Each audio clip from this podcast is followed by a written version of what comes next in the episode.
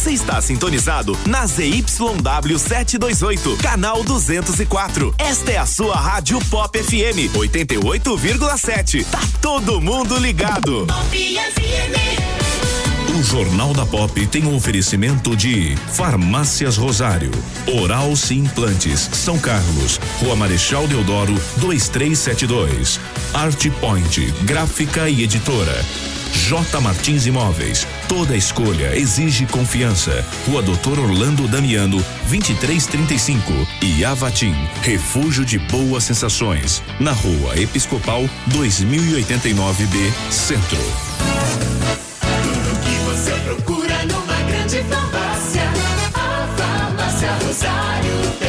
Farmácia Rosário. É barato, é Rosário. Atendendo toda a região. Os melhores preços, as melhores promoções. Rosário, você conhece, você confia. É barato, é Rosário. Farmácia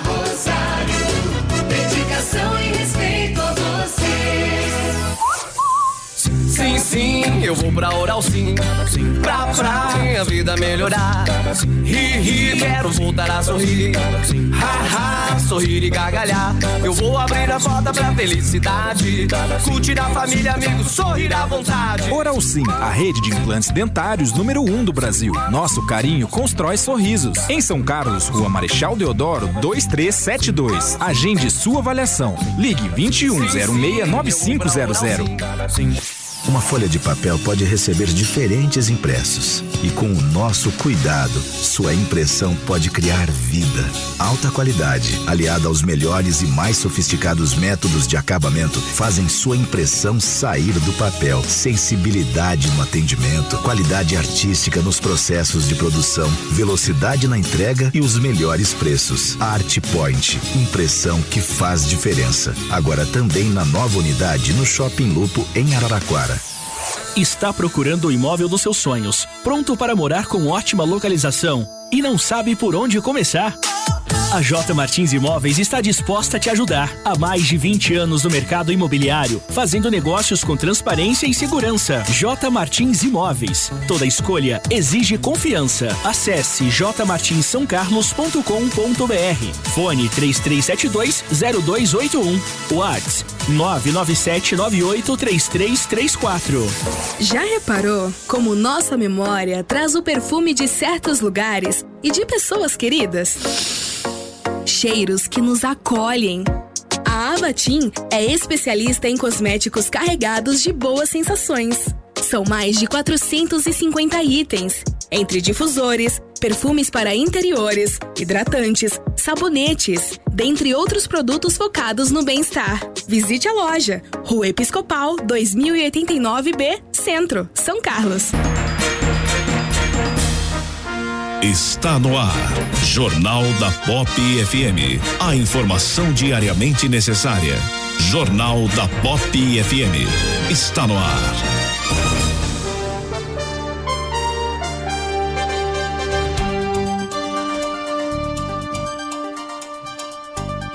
Bom dia, São Carlos. Bom dia, região. 7 horas e 8 minutos. Nós estamos começando mais uma edição do Jornal da Pop. Hoje, quarta-feira, 18 de março de 2020. Nós estamos no verão brasileiro. Quantos graus agora, Polidoro, por gentileza?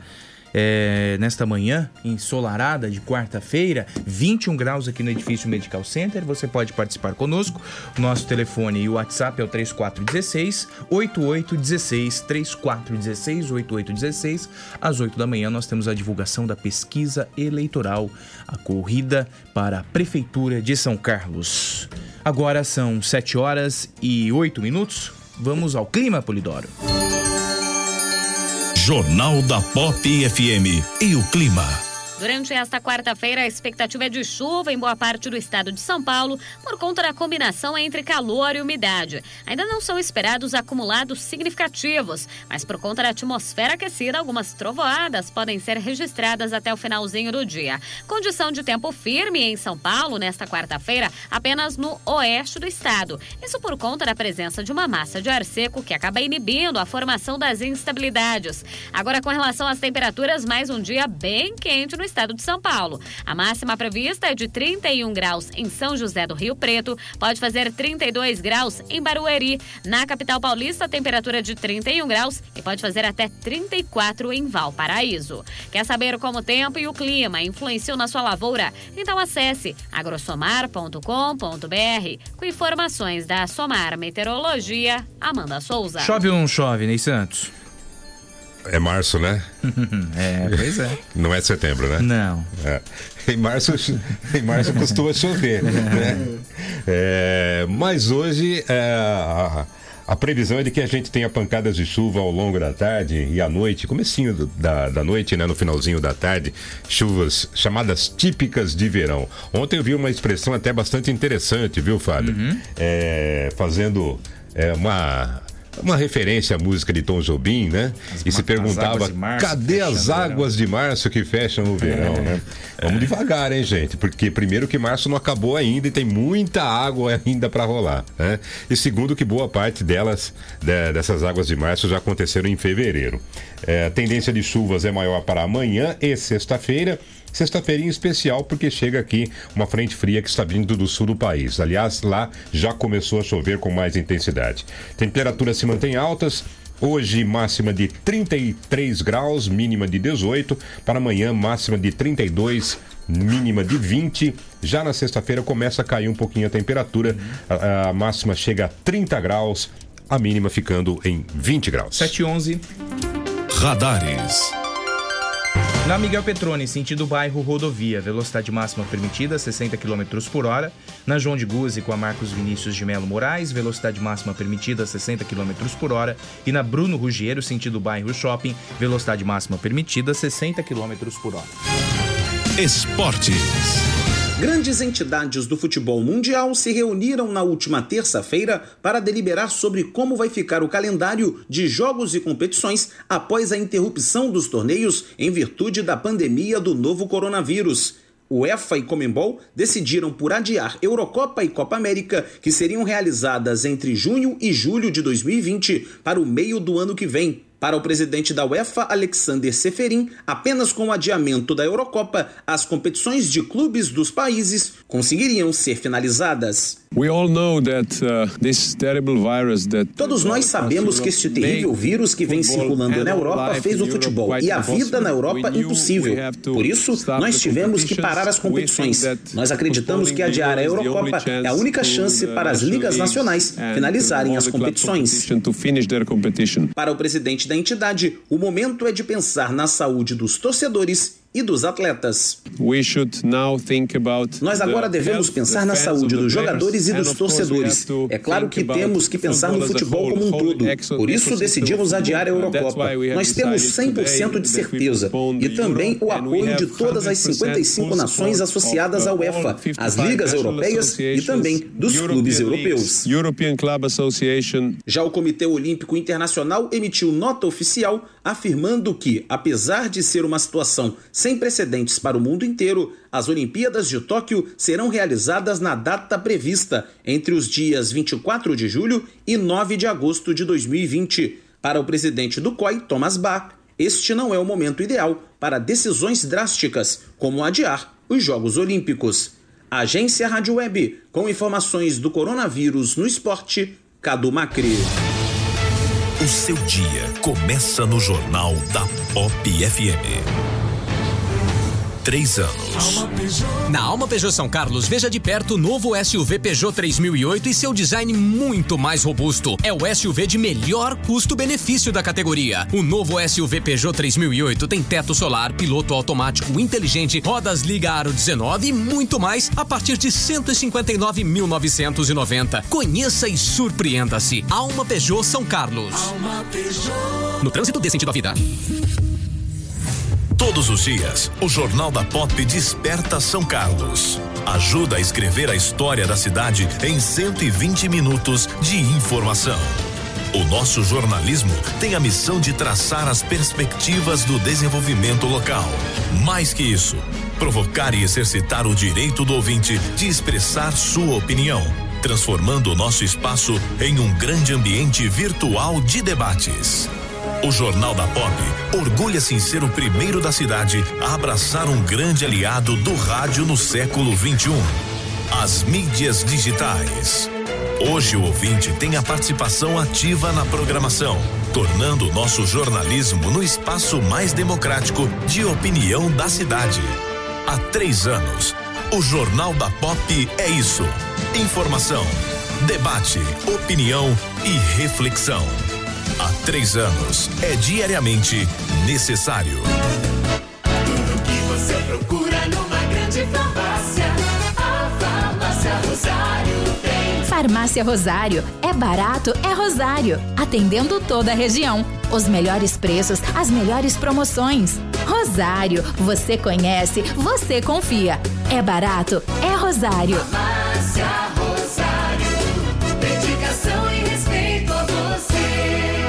Você. Pop FM. Está procurando o imóvel dos seus sonhos, pronto para morar com ótima localização e não sabe por onde começar? A J Martins Imóveis está disposta a te ajudar. Há mais de 20 anos no mercado imobiliário, fazendo negócios com transparência e segurança. J Martins Imóveis. Toda escolha exige confiança. Acesse jmartinssaocarlos.com.br. Fone 3372-0281. WhatsApp 997983334. Quer um carrão seminovo de qualidade e procedência? Vem pra Santa Emília Honda. Aqui você vai encontrar o melhor estoque de multimarcas da região. E é claro que temos a melhor avaliação no seu carro e sem contar da melhor taxa de financiamento do mercado, a partir de 0,69. É isso mesmo, 0,69% ao mês e mais a documentação grátis e tanque cheio. Ei, você, quer vender o seu carro? Também compramos. Vem pra Santa Emília Honda, unidade São Carlos e em Araraquara. Jornal da Pop FM. Três anos. De segunda a sexta, às sete da manhã. O Ministério da Saúde contabiliza 291 casos confirmados do novo coronavírus e mais de 8 mil suspeitos. Nesta terça-feira, também ocorreu a primeira morte pela doença no Brasil. O óbito ocorreu em São Paulo, em um paciente de 62 anos que tinha diabetes e hipertensão e sem histórico de viagem para o exterior. O número de casos confirmados da doença podem passar de 300, levando em conta dados dos estados que ainda não foram repassados ao Ministério. No Distrito Federal, por exemplo, o governador confirmou 26 casos, mas o balanço do Ministério contabilizava 19. Na Bahia, o governo local informa nove casos, mas comunicados ao Ministério, apenas três. O ministro da Saúde explicou que a comunicação dos dados regionais ao governo federal implicam em um delay no número de casos confirmados. Luiz Henrique Mandetta estima que a disseminação da doença pelo país deve durar ainda pelos próximos 60 a 90 dias. O problema dela, como a gente já colocou várias vezes, é que nós vamos ter 15% de pessoas que vão necessitar de internação hospitalar, o que é um número grande para cidades, qualquer cidade do mundo, e nesse momento nós vamos ter uma sobrecarga.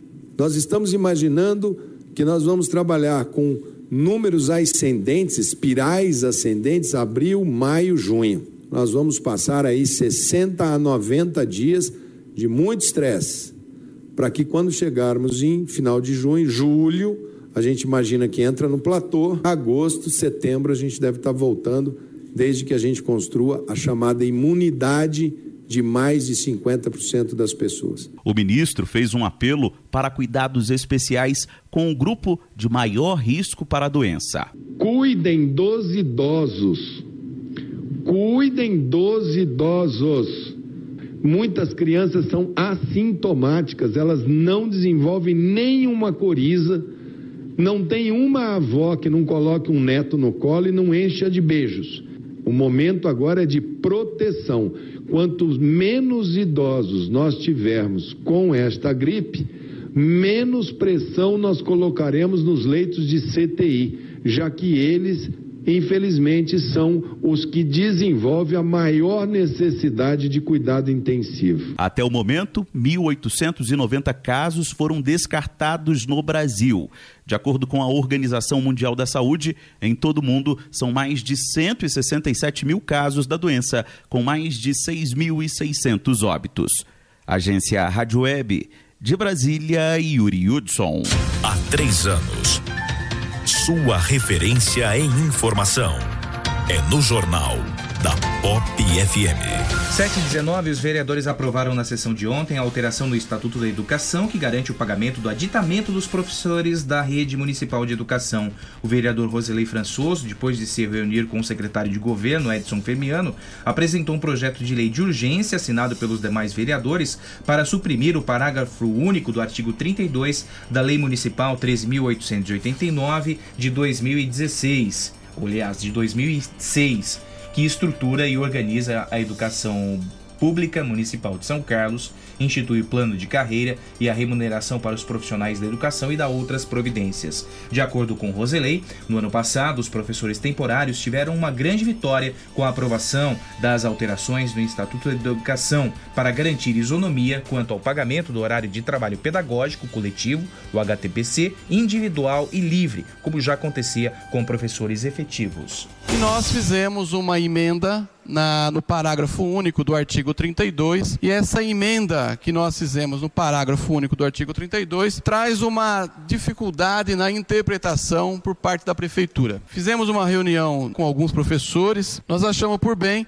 suprimir o parágrafo único para acabar com essa questão de interpretação, ficando o texto como era anteriormente, possibilitando que a prefeitura, senhor presidente, continue fazendo os aditamentos contratuais como já fazia, respeitando a proporcionalidade de um terço, dois terços, preparando aula, trabalho extra classe, correção de prova e dois terços com o educando.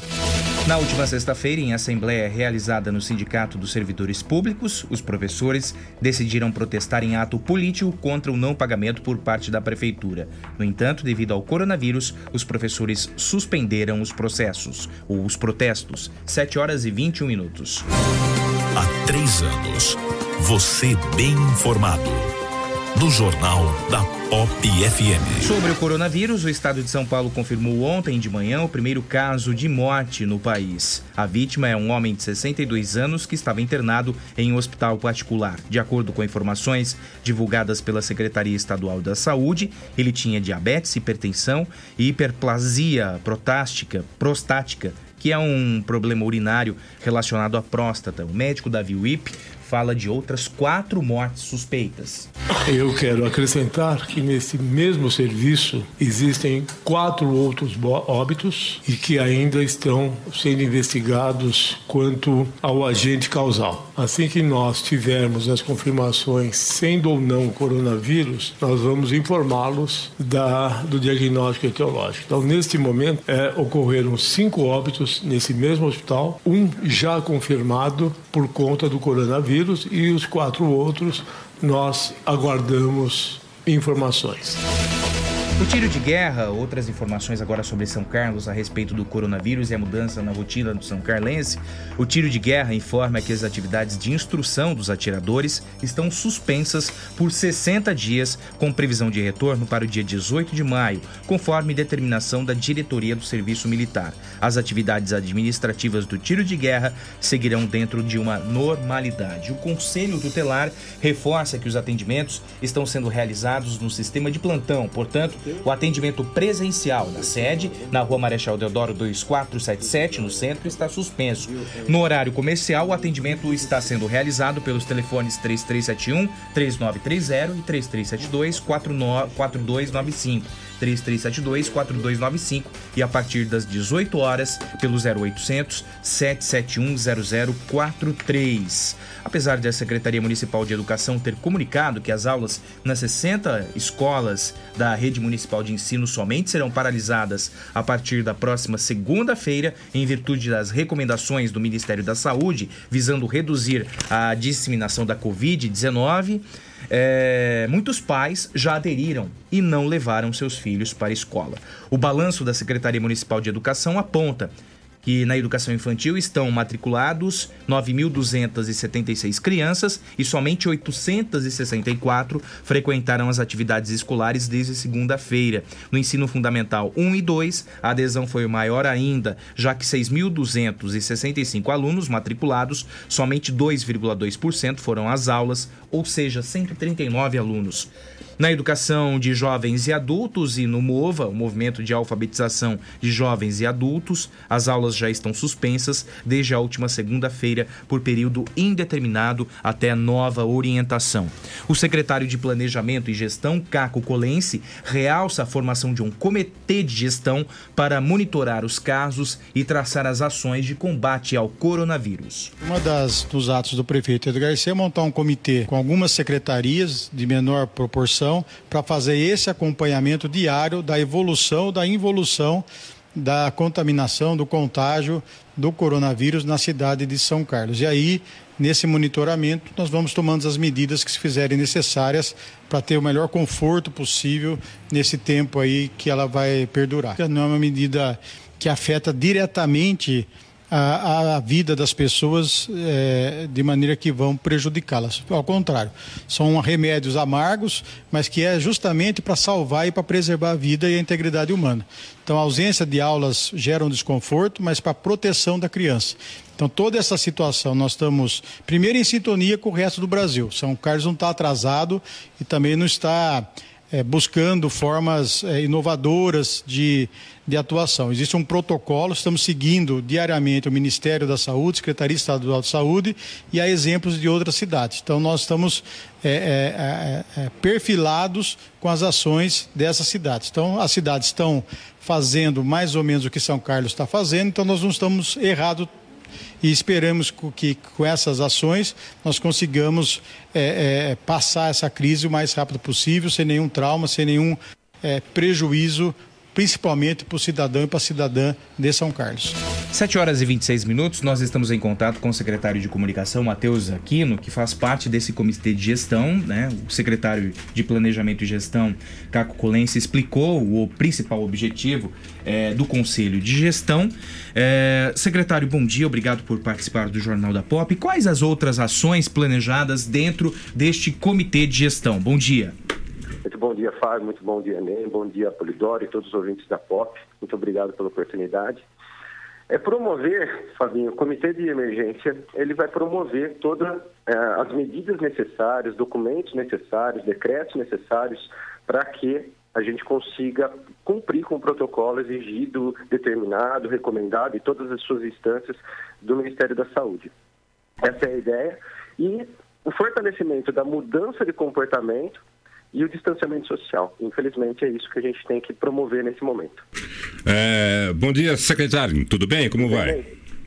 É, nesse primeiro momento, né, houve interrupção das aulas, né, a, uhum. o serviço público está se restringindo também a, a diminuir os serviços né, prestados à população, é, mas o que mais deveria ser feito nesse momento e que a prefeitura está encontrando dificuldade, secretário? Eu acho que principalmente o entendimento. Ontem mesmo, no final, após a última reunião que a gente teve, é, chegou um comunicado, por exemplo, do Detran, é, regulamentando toda e qualquer forma de atendimento, diminuindo o atendimento presencial, diminuindo. Volto a dizer, toda e qualquer ação é, é, é, é regulamentar e dar, e dar sustentabilidade, do, até mesmo jurídica, para toda a sociedade do que pode ser feito, porque é, situações, as situações que nós enfrentaremos com o distanciamento social é muito inédita, é muito. É, a gente nunca passou por isso, vamos dizer, vamos ser sinceros, estamos todo mundo aprendendo junto com as orientações do federal, do estadual, os municípios estão aprendendo como agir. A gente não consegue ter algum tipo de balanço ainda da iniciativa privada, é, situação de emprego e renda, o que, que vai, a gente vai acarretar, principalmente porque a gente não tem uma ideia de fim dessa situação, né? A gente já sabe que a gente já tem que preparar e o quanto antes eh, nós conseguimos promover o maior número de, de, de distanciamento social, a maior quantidade de distanciamento social, a gente deve passar por essa crise mais rápido. Mas eu acho que é, é, é esse é o nosso desafio, Ney. É, fazer isso de uma forma tranquila, fazer isso de uma forma é, que as pessoas, que a sociedade não entre em pânico, mas que obedeça às recomendações. Em função disso é que as reuniões acontecem diariamente, secretário? diariamente. Não, não, não passa um, um, período, não é nem diário, não passa um período sem uma, uma, uma determinação do, do, do, do, governo do Estado, não passa um meio período sem uma determinação. Ontem, acho, se não me engano, foi ontem mesmo, teve uma coletiva do Estado de manhã, teve uma coletiva do, do Ministério da Saúde à tarde, e a todo momento tem que atualizar. Atualizar documentos, atualizar decretos, atualizar regulamentações, orientações, para que a gente possa proteger a sociedade. Restaurante Popular terá as atividades suspensas. É, uma outra questão diz respeito ao SIM, os Serviços Integrados do Município. Há um cronograma é, de entrada dos contribuintes para acertar as contas, enfim, para solicitar os serviços do SIM e tem o serviço do SIM online também à disposição do contribuinte, secretário? Exatamente. O SIM, é, a partir de hoje, a gente deve, deve informar ainda mais a sociedade qual que vão ser esses serviços e a formato. O agendamento para atendimento presencial, é, concebendo a diminuição de aglomeração, né? E podendo é, manter o, alguns serviços básicos e necessários também dos do serviços integrados do município. Uh, secretário, ontem até houve uma dúvida de uma forma mais ampla, né? Mas eu vou me focar ao lado da prefeitura. É, contas que vencem, IPTU, impostos, né? Que tem vencimento para essas datas. É, esse vencimento está mantido, né? A prefeitura não está perdoando dívidas. Eu acho que a partir do momento que ontem mesmo foi decretado no estado de São Paulo estado de emergência, várias situações é, principalmente também documentais entre é, do município, formas, formatos de compra de, de, insumos e necessidades de contratações do município, alterações de data, tudo, tudo nesse momento ele é diferente perante o Tribunal de Contas, perante a, a, a legislação. Estamos num decreto de emergência, né, estadual. Então, é, é, é, a necessidade dessas reuniões. Tudo precisa ser entendido, né? A gente não pode penalizar também a sociedade é, nesse momento. Se a gente, se a, se a, própria comunicação, não só municipal, mas o país todo, a comunicação oficial do poder público pede o distanciamento social, é, fortalece o distanciamento social, com certeza isso acarretará alguns problemas que provavelmente o poder público ele vai ter que, que, que ir corrigindo com, com, com o passar do tempo. Eu acho que é momento que o poder público vai trabalhar com leis, baseadas nas leis, como sempre tem que trabalhar, mas também com muita razoabilidade e bom senso. Uma pergunta do Cado Pradella, como a Guarda Municipal e Defesa Civil se inserem nesse contexto é, de trabalho da Prefeitura Municipal no combate e conscientização sobre a coronavírus, o coronavírus? Alô, secretário? Caiu a ligação. Bom, mas acho que o secretário já já nos esclareceu, né? E certamente todos os dias nós estaremos com atualizações a respeito das ações do município eh, de combate ao coronavírus. 7 horas e 32 minutos, a Câmara Municipal de São Carlos aprovou por unanimidade na sessão de ontem projeto de resolução que ratifica ato da mesa diretora dispondo sobre procedimentos e regras para a prevenção à propagação da Covid-19 no âmbito do legislativo. O vereador Lucão Fernandes explica quais são as medidas. Tudo isso no sentido de nós estarmos poupando ou tirando a população de uma área de risco. O acesso que a gente faz os atendimentos todos os dias aqui, eh, nós vamos restringir também. De que forma que poderá ser feito esse atendimento? Através das redes sociais, através do telefone e também, às vezes o munícipe se encontra aqui em frente à Câmara, não custa nada um parlamentar descer lá e também fazer algum atendimento. Isso também não é que nós não queremos atender a população, mas nós estamos evitando o máximo possível eh, de colocar a população numa área de risco.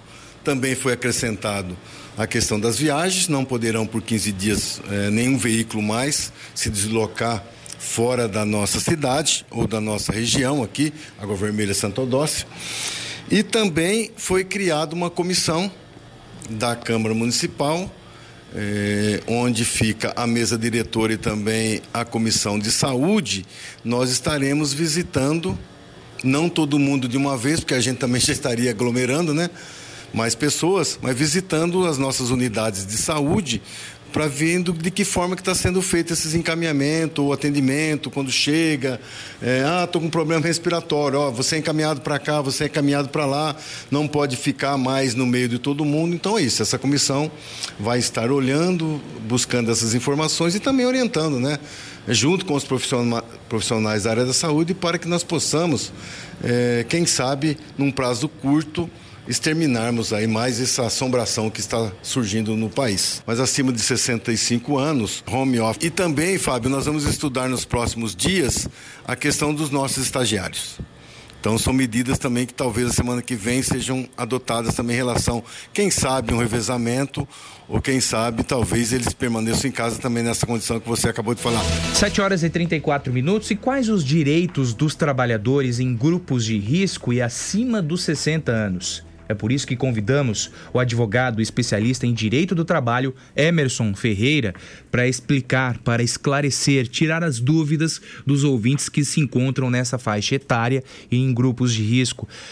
Emerson, bom dia, obrigado pela sua participação. É, é um fato novo que acontece em nossa sociedade, essa questão do coronavírus.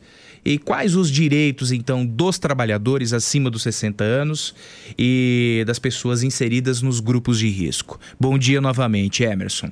Bom dia, Fabinho. Bom dia a todos os ouvintes da Pop. É, é sempre um prazer falar com você e com, com seus ouvintes, não num momento como esse, né, que todos estão apreensivos e, e chocados com, com as notícias que surgem do mundo e aqui no próprio Brasil, né?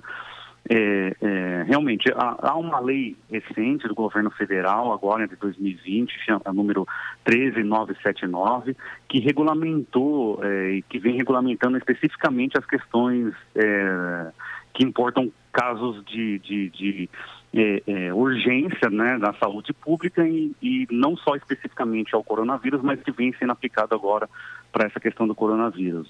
essa lei ela atribui ao Ministério da Saúde, em especial, a responsabilidade de gestão não só das relações é, públicas, mas também da relação de, de trabalho privado. Por que, que eu digo isso? É, toda, todas as questões de relação de trabalho estão é, sob monitoramento do Ministério da Saúde. Então, é garantido por essa lei ao trabalhador inicialmente ao trabalhador que venha dar é, positivo. Então, o trabalhador que está com um diagnóstico positivo, pela lei, ele já tem a falta justificada ao serviço. Né? É, então, ele está em, em condição de isolamento, aí ele tem a falta justificada independentemente de atestado médico, de nada, apenas com o resultado. Já esses trabalhadores que estão na área de risco, acima de 65, 60 anos, com é, é, e aí entra uma gama grande, inclusive, de, de questões é, diabético, é, é, com, com, problemas de saúde é, é, cardíacos, é, com histórico de problemas respiratórios, esses trabalhadores só terão dispensa ao trabalho se for determinado pelo Ministério da Saúde, que ainda não o fez. Né? Então, é, é uma questão de bom senso, por enquanto, é uma questão de, de acompanhamento, né? para que, se for necessário, ordens de isolamento, por exemplo, é, é, todos têm que acompanhar conforme a orientação do governo federal. Emerson, bom dia, tudo bem? Como vai? Bom dia, bom dia, tudo bem. Né? É, Emerson, é, esses trabalhadores, conforme você citou agora há pouco, terão as suas ausências no trabalho justificadas, mas terão prejuízo financeiro com essas faltas? Não, não, a, a falta será justificada e abonada.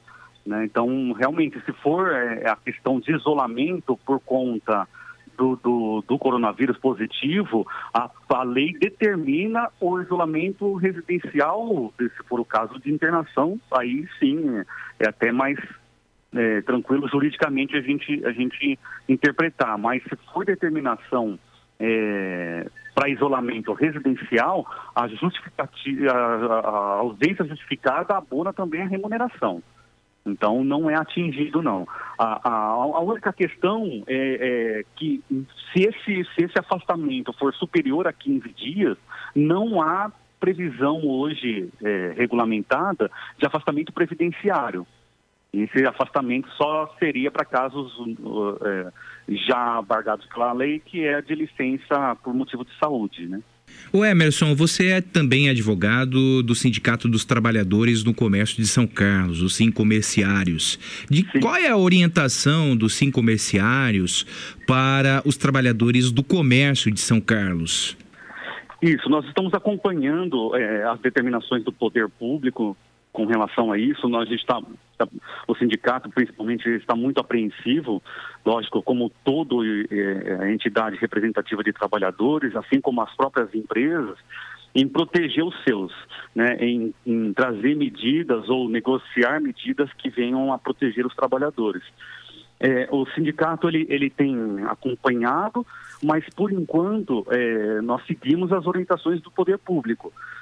Não há ainda nenhuma orientação de fechamento, né? não há ainda nenhuma, nenhuma orientação de é, é, recolhimento integral da população, né? Então a gente está é, seguindo essas orientações. Ô, Emerson, voltando a uma dúvida sobre a questão operacional, é, imagine que você é, é um trabalhador e você tem alguém na sua casa que está doente, você precisa se afastar da sua atividade para cuidar dessa pessoa. Nesse caso também é, será abonada a sua falta? Será justificada? Olha, por lei não há nenhuma. É, vai ser bom, viu, Ney? Eu tenho acho que umas três, pelo menos uns três questionamentos neste sentido na, no, no, no, Facebook do sindicato. Né? Por lei, não há nenhuma previsão nesse sentido de, do acompanhante. Nós temos na, na convenção coletiva, especificamente dos comerciários, mas daí é, cada um é, pode ver da sua, da sua categoria, regra de acompanhamento para internação. E a internação domiciliar, ela é válida também para essa regra. Não, é, a internação hoje, hoje em dia, a internação adotada pelos médicos não é só aquela internação de hospital, né? É, há muita orientação e determinação médica de internação é, domiciliar, até para evitar é, é, outros problemas de contaminação, né? Então, esses casos de internação, há regras em muitas categorias que, que prevêem a, a, o, abono, a, o abono às faltas. O, o, que a gente tem orientado é que, não, não havendo uma regulamentação legal, da mesma forma que não há uma regulamentação é, por lei, há também uma determinação governamental de isolamento social. Então, os empregadores devem ver aí com questão de bom senso ou até negociar com os trabalhadores uma suspensão é, eventual do trabalho, ou um teletrabalho, ou então é, O home office, né, Emerson? Home office, exato. É. Você vê, a, a, eu ouvi agora o presidente da Câmara, né, o Lucão, é, comentando, todos os órgãos é, é, que eu tenho conhecimento, os órgãos públicos, é, na, na, área da justiça específico, que é a minha área de atuação, todos já determinaram a suspensão presencial do trabalho e o encaminhamento para home office, por pelo menos 30 dias, inclusive. Né? Já dispensaram o trabalho dos estagiários, eu, ouvi ele comentando dos estagiários, né? é, esses órgãos já dispensaram de cara os estagiários, né? Porque é, não é uma questão, é, não, não fica limitada apenas a uma questão de relação de, de trabalho, ela vai também para a questão de segurança pública, segurança nacional, de saúde pública, que está, o direito individual aí, ele está muito aquém do direito coletivo, né? que nesse momento ele tem que ser observado por todos. Então, se é um caso específico de familiar grupo de risco, adoentado e que é, a, o trabalhador comprove que é, depende exclusivamente dele, né, ou em um determinado período de tempo, por exemplo, ah, eu, eu fico pelo menos a parte da manhã ou a parte da tarde, então tente demonstrar isso ao empregador né, para negociar essa suspensão temporária. É o que a gente tem orientado. Tem que ter bom senso, é, dos dois lados, porque é uma situação nova, é, abrupta, assim, repentina, no sentido das ações governamentais, né? É, é, é, e que a gente agora, todos nós vamos ter que nos ajudar para que a gente possa ultrapassar esse momento da melhor forma possível, se aqui há uma forma melhor, né? Emerson Ferreira, muito obrigado pela sua participação e pelos esclarecimentos. Um bom dia. Bom dia, eu que agradeço. Bom dia, 7h43 na Pop. Sim, sim, eu vou pra Oral Sim. Quem procura um atendimento de excelência e especializado em implantes dentários deve procurar a Oral Sim. A Oral Sim tem feito a felicidade de inúmeras pessoas de São Carlos que trocaram dentaduras e pontes móveis pelos dentes fixos. Oral Sim transforma o seu sonho em realidade, elevando a sua autoestima com os implantes dentários. Oral Sim. Não teve a oportunidade, ainda tem receio, tem dúvidas sobre os implantes dentários? Que eu recomendo a você é agendar uma consulta com o Dr. Rafael, a doutora Julian na Oral Sim.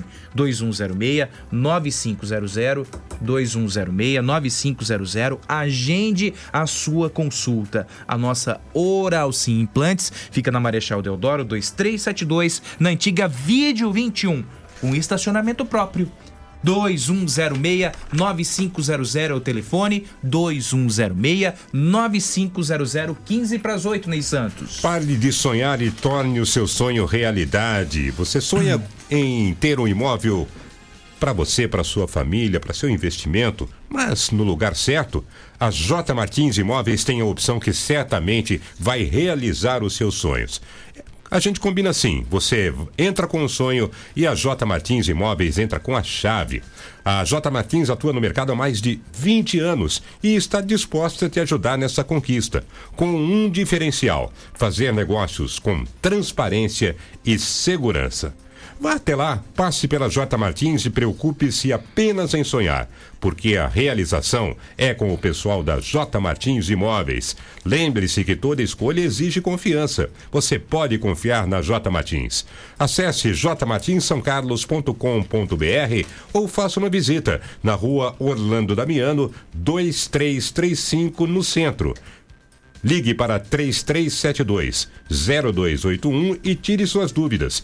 3372-0281. Ou, se preferir, mande o um recado pelo WhatsApp que é o 99798 3334. 99798 3334 é o WhatsApp da J Martins Imóveis. 14 para as 8. Jornal da Pop FM. Jornalismo Verdade. Três anos. A maneira mais inteligente de se proteger dos imprevistos é com a DF Seguros. Produtos e serviços das mais importantes seguradoras do país: seguros de vida, viagem, veículo, residencial, frota, consórcio e financiamento de automóveis. Viver sentindo-se protegido é o sonho da maioria das pessoas. E ter um corretor de seguros muda tudo. DF Seguros. Experiência e tradição para zelar por você, sua família e seus bens. Avenida Getúlio Vargas, ao lado da DF Pneus. Fone 3411 3306. Tudo que você procura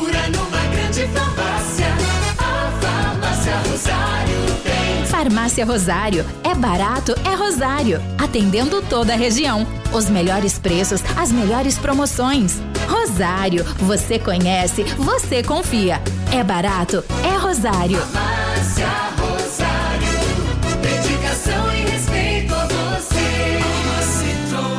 Citroën. A Alma Citroën São Carlos leva você a conhecer o novo SUV Citroën C4 Cactus. Você vai se surpreender com tanto desempenho, conforto e tecnologia. O novo SUV Citroën C4 Cactus tem central multimídia, câmera de ré, controle de estabilidade, comandos no volante, piloto automático, rodas de liga leve e muito mais. Faça um Emotion Drive e descubra as outras vantagens exclusivas. C4 Cactus é na Alma Citroën São Carlos. No trânsito dê sentido à vida. Todos os dias, o Jornal da Pop desperta São Carlos. Ajuda a escrever a história da cidade em 120 minutos de informação. O nosso jornalismo tem a missão de traçar as perspectivas do desenvolvimento local. Mais que isso, provocar e exercitar o direito do ouvinte de expressar sua opinião, transformando o nosso espaço em um grande ambiente virtual de debates. O Jornal da Pop orgulha-se em ser o primeiro da cidade a abraçar um grande aliado do rádio no século 21. As mídias digitais. Hoje o ouvinte tem a participação ativa na programação, tornando o nosso jornalismo no espaço mais democrático de opinião da cidade. Há três anos, o Jornal da Pop é isso: informação, debate, opinião e reflexão. Há três anos, é diariamente necessário. Está procurando o imóvel dos seus sonhos, pronto para morar com ótima localização e não sabe por onde começar? A J Martins Imóveis está disposta a te ajudar. Há mais de 20 anos no mercado imobiliário, fazendo negócios com transparência e segurança. J Martins Imóveis. Toda escolha exige confiança. Acesse jmartinssaocarlos.com.br. Fone 3372-0281. Whats 997983334. Há três anos, São Carlos se informa. Aqui, no Jornal da Pop FM. De segunda a sexta, às sete da manhã. 7h49, 11 para as 8, o Sindicato dos Metalúrgicos de São Carlos também se posicionou a respeito do coronavírus e a saúde do trabalhador. Quem explica é o presidente da entidade, Vanderlei Strano. Estamos sugerindo que as empresas metalúrgicas de São Carlos e Baté venham no próximo dia 30 decretar férias coletiva de 10 dias para cada trabalhador, cada trabalhadora da nossa base. Também informamos os trabalhadores metalúrgicos que a sede do sindicato, assim como o nosso clube de campo, estará fechado a partir do dia 23 E o Procon de São Carlos flagrou uma loja ontem vendendo máscara de proteção. Pasme, senhoras e senhores, 95 reais. A unidade é, é, é, é, a unidade, 95 reais a unidade. Esta foi a um dos flagrantes motivados pela Operação Corona. Além do preço abusivo, segundo o Procon, o valor não estava identificado no produto, que era uma máscara simples. Por isso nós convidamos para participar do jornal ao vivo a diretora do Procon, Juliana Cortes. Juliana, que absurdo, 95 reais. É, e qu- quantas máscaras vinham nesse pacote? Bom dia, Juliana. Bom dia, Fábio. Bom dia a todos os ouvintes.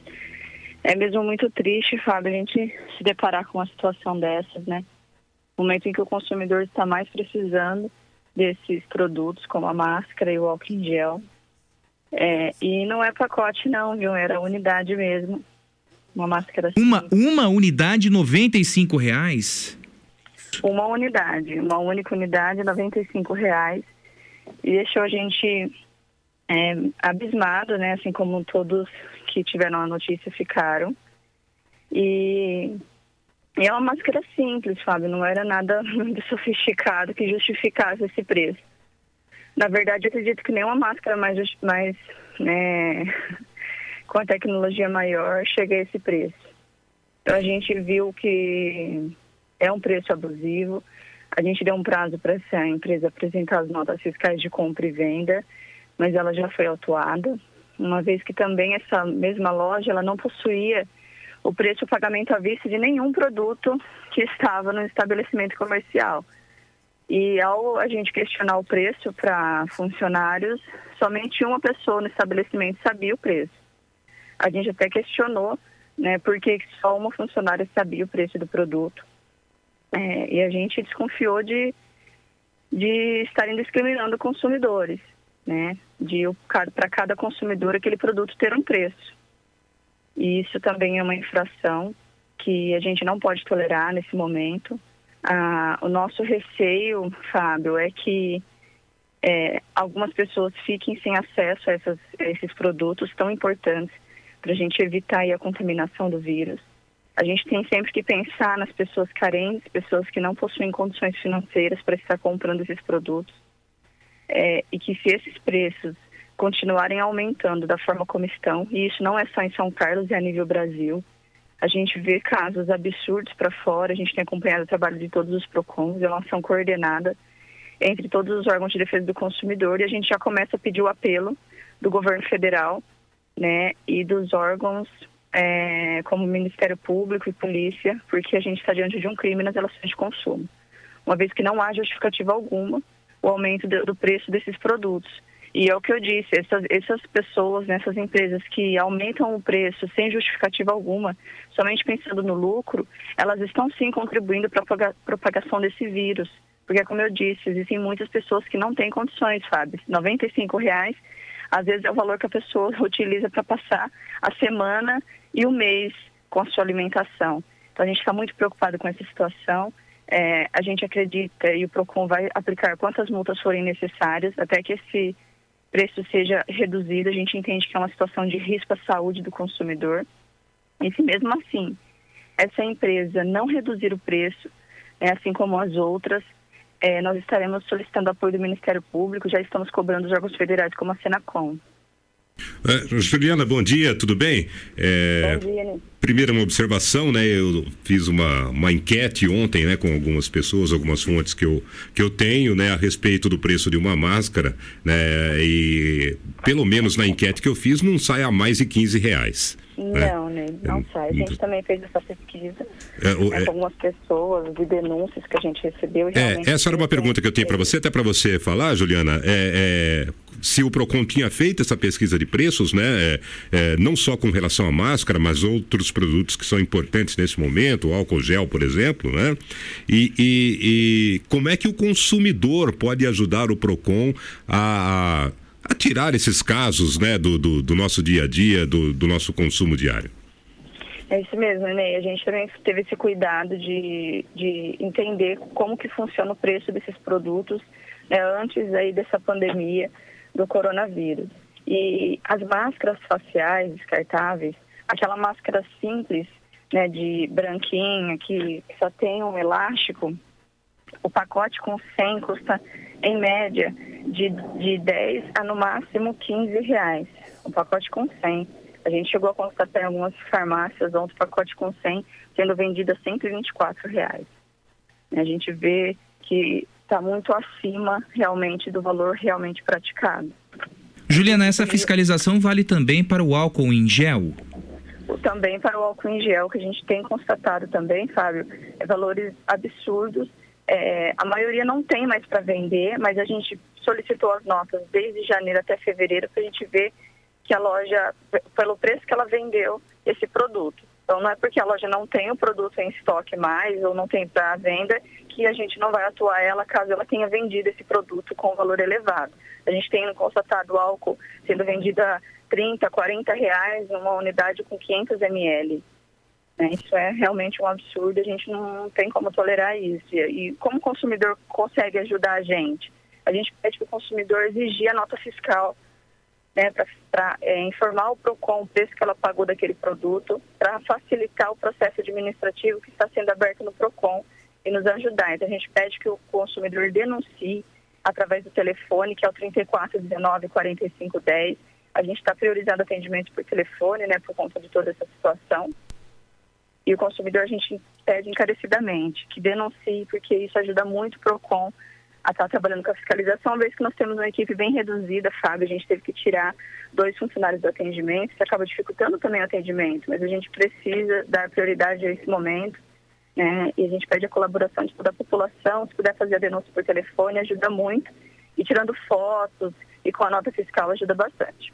Juliana, amanhã você volta para esclarecer os consumidores a respeito dos direitos, principalmente aos estudantes que estudam é, em escolas particulares né, e que tiveram as aulas suspensas. Amanhã você retorna, mas reforçando é, uh, o pedido, né, qualquer denúncia, 3419 4510 é o telefone do PROCON, 3419 4510 e também pelas redes sociais, basta buscar PROCON São Carlos. Obrigado pela sua participação, Juliana. Obrigada, Fábio. A gente se coloca à disposição. Bom dia. Conversamos com a diretora do PROCON, Juliana Cortes, e desde ontem e por tempo indeterminado, o Instituto de Física de São Carlos, da Universidade de São Paulo, a USP, está implementando um sistema para que todas as atividades didáticas sejam realizadas em modo não presencial. Por isso, nós convidamos o professor Luiz Marcaça, do Instituto de Física de São Carlos, da USP, para explicar. Bom dia, professor. Como funciona esse sistema? Bom dia a todos, Fábio e Ney. O sistema é um sistema da Universidade de São Paulo, é chamado E-Disciplinas. Então, qualquer acesso, inclusive as pessoas podem acessar ele como visitante, mas os alunos eles têm acesso privilegiado e uma vez que eles entram no sistema, o sistema já mostra diretamente para eles todas as disciplinas que ele está matriculado. Então, os alunos de graduação vê suas disciplinas de graduação, os alunos de pós vê as suas disciplinas de pós-graduação, e aí então ele escolhe qual disciplina ele quer participar. Ele entrando na, na disciplina em particular, por exemplo, Física 1, Cálculo 1, ele tem acesso direto com aulas gravadas pelos docentes, sessões de dúvidas ao vivo, exercícios postados, listas de exercícios, e ele também pode mandar tarefas para os docentes, né? É, é, bom dia, professor. As faltas é, serão abonadas também nesse período? Olha, o que acontece é o seguinte: como esse sistema é da universidade, a gente consegue realmente saber se o estudante está participando ou não das atividades. Então, a presença dele vai ser usada através desse sistema para poder dizer se ele está participando ou não. É lógico que, em vista das circunstâncias, ele tem um tempo maior para realizar as atividades mas a gente vai cobrar a presença através desse sistema online. Né? Ah, com relação aos alunos que estão com problema, sem acesso à internet, nós estamos trabalhando numa solução para que eles também possam participar. Isso em função das aulas presenciais que estão suspensas até segunda ordem, né, professor? Justamente, até segunda ordem elas estão suspensas, mas as atividades online já estão a todo vapor. Essas atividades, no momento, por enquanto, é, estão concentradas para os alunos da física, é isso, professor? Não, assim, nós damos, nós damos disciplinas para os alunos que são realmente do Instituto de Física, mas nós damos disciplinas também para os alunos da, da Escola de Engenharia, da Matemática, da Química, da Arquitetura. Então, nós também estamos montando aulas para esse, esses outros alunos do, do resto do campo de São Carlos. Esse sistema. Pois não, né? É, os outros institutos também estão organizados dessa forma, professor? O senhor tem conhecimento? Olha, eu tenho conversado com os meus colegas dos outros institutos e todo mundo está participando. Às vezes, talvez usando um sistema um pouco diferente tal, mas todo mundo está indo atrás de procurar alternativas que as atividades possam ser feitas online. E certamente esse sistema adotado na física visa mitigar os prejuízos dos estudantes com a paralisação de todas as atividades, né, professor? Justamente, nós não sabemos quanto tempo nós vamos ficar parados, não dá para a gente ficar pensando que eventualmente isso, que hora, quando isso vai voltar, né? Então, isso daqui a ideia é mitigar os prejuízos que poderia haver se a gente não fizesse nada. Professor Luiz, muito obrigado pela sua participação e um bom dia. Muito obrigado, bom dia. Bom dia, 8 horas e um minuto. Hoje nós estamos adiantando o processo do jornal aqui, né? Fazendo um jornal bem dinâmico para trazer né, todo, todo o levantamento, todas as informações a respeito do coronavírus que para a cidade, a cidade já está parando, é, os restaurantes já apresentam queda, é, enfim, a cidade para e, e, e, nós enquanto veículos é bem menor, menor né? sem é dúvida é visível nenhuma, nas ruas, né? Sem dúvida. Então eu peço é, até aos ouvintes que nos mandaram bom dia, vou atualizar aqui a lista rapidinho. O Marcos Bola, bom dia para você, Cláudia Cury, Joãozinho, João, João Carlos Oliveira, bom dia, Ricardo Ferreira, Souza Júnior, bom dia para você, Luiz Henrique Piccoli, Ermelino Manzini, Reina Nozella, bom dia, Devaldo Santos, Magrão, bom dia para você, Alexandre Valverde, Ivani Gonçalves, bom dia, Márcio Del, bom dia para você também, viu? É, os assuntos nacionais a gente deixa para amanhã, né? Porque hoje a, a, nossa pauta está super apertada aqui, viu, é, o, o Márcio? É, Everton, bom dia para você. Antônio Wilson, bom dia. O Cadu pergunta: que foi a que situação aquela do vereador Leandro levando esgoto ensacado em reunião dos secretários com o prefeito? É, mostrou o problema do Lagoa Serena. O problema, o Cadu, é que o cheiro de esgoto, a situação de esgoto não se restringe apenas à Lagoa Serena. Nós temos vários relatos, Praça Santa Cruz, a estação de tratamento de esgoto tem hora que insuportável, né, nos bairros ali, a Raimundo Correia é, com a Avenida São Carlos, também um cheiro insuportável de esgoto, José Bonifácio, não sei o que está acontecendo com o nosso querido e estimado Saara Ricardo Arrigue, bom dia. Ô Gerson, eu tenho as suas imagens do Jardim dos Coqueiros e estou encaminhando à Prefeitura de São Carlos, viu? Elaine Vicente, Reginaldo Souza. A Elaine diz: não temos nem médicos para atender nas UPAs. Gostaria de saber se vão colocar mais médicos, já que estamos com falta de médicos em São Carlos. Importante seria a participação. A Prefeitura tem feito um trabalho muito legal há dois dias. As lives na página da Prefeitura, às 5 horas da tarde. Seria interessante hoje convidarem o secretário de Saúde, Marcos Palermo, para os esclarecimentos. Outra, outro assunto pertinente, hein? E inteligente. Os nossos ouvintes são muito inteligentes. O Antônio Roberto de Assis pergunta: e o SAI? é, vai interromper o corte de água nesse período de coronavírus? Porque as pessoas precisam lavar a mão. Primeiro, Roberto, a água precisa chegar à torneira, né? Antes do Senão corte, ela precisa chegar à né? torneira. Senão não tem como lavar a mão. Araci está em- com falta de água. Vila Neri também, e outros bairros da cidade. Né? Mas é. pertinente a colocação do Roberto. Nesse momento, é, interromper os cortes no fornecimento de água. Né? É, Gustavo Mancini Pérez, bom dia. Edu Supino, bom dia. Murilo Bruno Ruggiero, Flávia Facchini, bom dia pra você também. Edinho Fragelli, bom dia. Francisco Vieira, João Vitor Corsi, Kleber Fronteira, Lori Silva, bom dia. É, o Everton também, bom dia pra você, tudo de bom. O Adriana, eu vou fazer esse questionamento à prefeitura. Aliás, encaminhei essa mensagem que você nos enviou. Bom dia, bom dia a todos. O Alexandre Duber, bom dia. Fábio Paiva, bom dia. É, quem mais está nos ouvindo aqui? O Everton Personal, bom dia. É, é, ó, outro ouvinte perguntando a respeito de um áudio. Um áudio. nó- Nós não vamos exibir esse áudio agora porque nós estamos com o tempo ali ali apertado mesmo, mas um áudio de uma médica, a doutora Andréa Cogo, que circula pelas redes sociais dando conta da falta de estrutura das UPAs para atender casos de coronavírus. Então, um questionamento que seria um, uma, uma, é, um esclarecimento que se faz necessário por parte da Secretaria de Saúde. Ó, segundo, segundo o ouvinte que nos pergunta a respeito disso. A Andréia também nos pergunta. Bom dia, senhores. Está parando escolas, universidades, faculdades, empresas, tudo. Tenho um conhecido que já encheu um ônibus e meio para ir para a praia saindo na sexta-feira. Ô louco, não devia, não devia, Leonardo, não devia, né? Encher um busão para descer a praia com coronavírus? Jesus.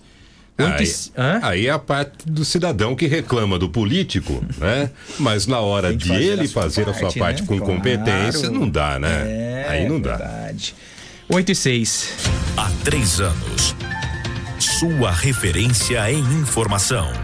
É no Jornal da Pop FM. Quer um carrão seminovo de qualidade e procedência? Vem pra Santa Emília Honda. Aqui você vai encontrar o melhor estoque de multimarcas da região. E é claro que temos a melhor avaliação no seu carro e sem contar da melhor taxa de financiamento do mercado. A partir de 0,69. É isso mesmo, 0,69% ao mês. E mais a documentação grátis e tanque cheio.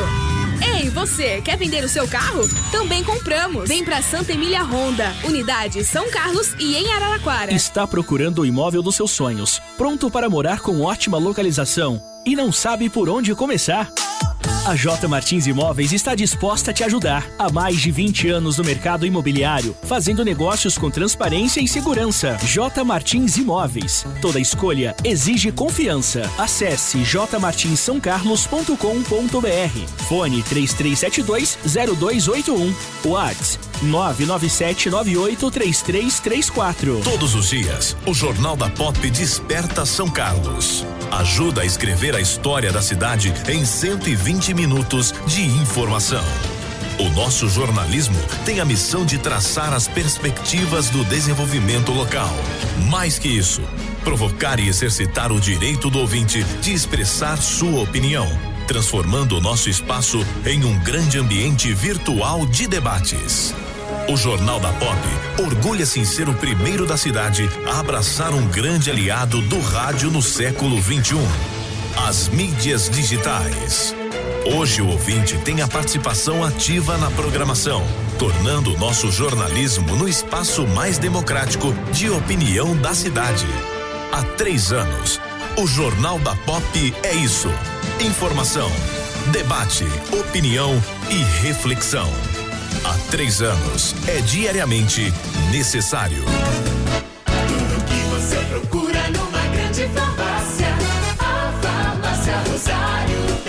Farmácia Rosário. É barato, é Rosário. Atendendo toda a região. Os melhores preços, as melhores promoções. Rosário, você conhece, você confia. É barato, é Rosário. Farmácia Rosário, dedicação e respeito a você. Há três anos, você bem informado. No Jornal da Pop FM. De segunda a sexta, às sete da manhã. Eu passo o recado do loteamento Salto do Monjolinho, que é o novo loteamento de São Carlos, projetado, planejado para uma boa qualidade de vida e moradia aos cidadãos são carlenses. É um residencial diferenciado, perto do shopping, perto do Diocesano, perto do Sesc, das nossas marginais, das nossas avenidas, as, as avenidas principais de São Carlos, loteamento Salto do Monjolinho. São lotes comerciais e residenciais a partir de 250 metros quadrados, à vista a partir de 81 mil reais e em parcelas 180 meses com entrada super facilitada e 699 reais de parcela. Certamente é o melhor custo-benefício para investimento em São Carlos. Loteamento Salto do Monjolinho, 2107 8080 é o telefone WhatsApp da Imobiliária Cardinale para você obter mais informações a respeito do loteamento Salto do Monjolinho. Loteamento Salto do Monjolinho, exclusividade de vendas da imobiliária Cardinale. 2107 8080. 2107 8080. Na Pop. Eleições 2020. Bom, gente, 8 horas e 10 minutos. Vamos é, começar aqui as nossas reflexões a respeito da primeira pesquisa eleitoral elaborada pela POP e também pela Paulista Ju pela Paulista Júnior é, Projetos e Consultoria sob encomenda da Rádio Pop FM. A aplicação ocorreu entre os dias 3 de março e 4 de março. Foram 413 questionários. Nós convidamos para refletir sobre os resultados conosco o Henrique Cebola, comentarista político, e Eduardo Cotrim. Bom dia, Cebola. Bom dia, Cotrim. Obrigado por aceitarem o convite da Pop. Bom dia, bom Cebola. Dia, bom dia, bom dia a todos os ouvintes. Bom dia, Fábio Cotrim, Ney, Henrique Polidoro, Bom dia, xará. Bom dia a todos. Vamos analisar aí esses números. é, sem ainda ter qualquer ideia sobre os impactos que essa pandemia vai trazer para para qualquer projeção política desse ano. Isso é, é algo que a gente não consegue nem prever. Bom dia, Fabinho. Bom dia, Henrique. Bom dia, Ney. Bom dia, Polidoro. É muito importante esse momento, a Rádio Pop colocar à disposição da, da população esse primeiro levantamento de opinião pública, né? Ainda um pouco longe, com um problema maior que de interesse da população, que é a pandemia que também atinge o nosso país, que evidentemente tira um pouco da atenção da, da questão das eleições, né? Porque temos um problema maior. Mas é importante, foi importante, é importante para balizar agora as, ah, o que está acontecendo na cidade, principalmente esse último período em que está terminando aí nos, nas próximas semanas o período de filiações aos partidos. A questão do coronavírus, na opinião de vocês dois, é, pode interferir no processo eleitoral municipal ou ainda é cedo é, traçar uma perspectiva nesse sentido, Henrique e Cotrim? Eu creio que pode muito. Primeiramente, como a prefeitura vai conseguir lidar com a pandemia na, na cidade, né? Eu acho que é, todas as prefeituras do Brasil vão acabar, de alguma forma, sendo impactadas pela pandemia e a forma com que é, as secretarias de saúde e as prefeituras vão lidar com essa pandemia vai ser decisiva. Infelizmente, muita gente vai morrer. Vai morrer, isso é, é fato. Né? A gente não está lidando com uma, com, uma, com uma epidemia que é. A gente está vendo o caso da Itália, da, da... infelizmente a gente está num país mais quente, então isso pode ser, a gente está conversando disso, mas vão ter muitos decessos, a, o, o, sistema de saúde será colapsado e isso vai refletir é muito em qualquer processo eleitoral, infelizmente. A gente poderia. é, nós gostaríamos muito que os problemas fossem só esgoto, asfalto, esse tipo de coisa, mas não. Infelizmente, essa pandemia vai, É, Nós não temos nem como prever o que, que, o que, que vai acontecer. Depende da atuação também do governo do estado e federal, Cotrim? Lógico. Bom, primeiro a pauta mudou. A pauta hoje, né, o programa fala de várias pautas, de, de problemas que os munícipes sentem, mas evidentemente a, a- a epidemia, a Covid-19, vai entrar eh, no, no seio das preocupações maiores, que é com a saúde e com a vida. né? A partir do momento que, eh, que essa expansão pode, atingir e levar a exigências cada vez mais eh, drásticas do sistema de saúde público e privado, né? Porque eh, ontem eu via que, falando em ne- necessidade de leitos de UTI, que são casos, tem 30 UTIs, né? que são todas elas na Santa Casa, né? É 30. E Hospital Escola, também sabemos que lá tem um, um parque de UTI que é praticamente subutilizado. Então essas coisas todas vão fazer a vão fazer com que ne- a necessária interferência do poder público centralizador. Nós sabemos que vão vencer a epidemia aqueles países que forem ser que forem organizados. Ser organizado é ter autoridade, é ter firmeza, é ter clareza de propósito. E agora me parece que a prefeitura está conduzindo bem nessa parte da prevenção, com todas as informações e tal. Com um comitê de gestão. Com um comitê de gestão. Mas pode ser que chegue daqui um momento que precise usar a estrutura, que não seja mais preventiva, mas que, que a epidemia esteja instalada, como os estu- os estudiosos preveem, que aí sim será um- uma dificuldade muito grande para poder atender, eh, porque hoje tem 30 UTI, mas estão todas já ocupadas por outras doen doentes de outras, eh, de outras eh, especialidades. Então é, vai ser uma dificuldade, assim como na Itália, é choque, né? É Esses dificuldade. fenômenos naturais, entre aspas, são avaliados pela população ou a, a população avalia como os governos trabalham para mitigá-los? Vou citar no caso de São Carlos especificamente as enchentes no começo do ano. Eu creio que a segunda. A, o, o, o que o poder. A, a segunda hipótese tua, que é verdadeira, né? É, a chuva a gente sabe que não é culpa de prefeitura, não é culpa de ninguém. Mas como a prefeitura lida historicamente com o problema de enchentes, esse prefeito teve três anos para mexer em alguma coisa na enchente. Então, mas aí não se torna uma obrigação? É, não, é uma obrigação deles. É. aí que tá. O que a prefeitura.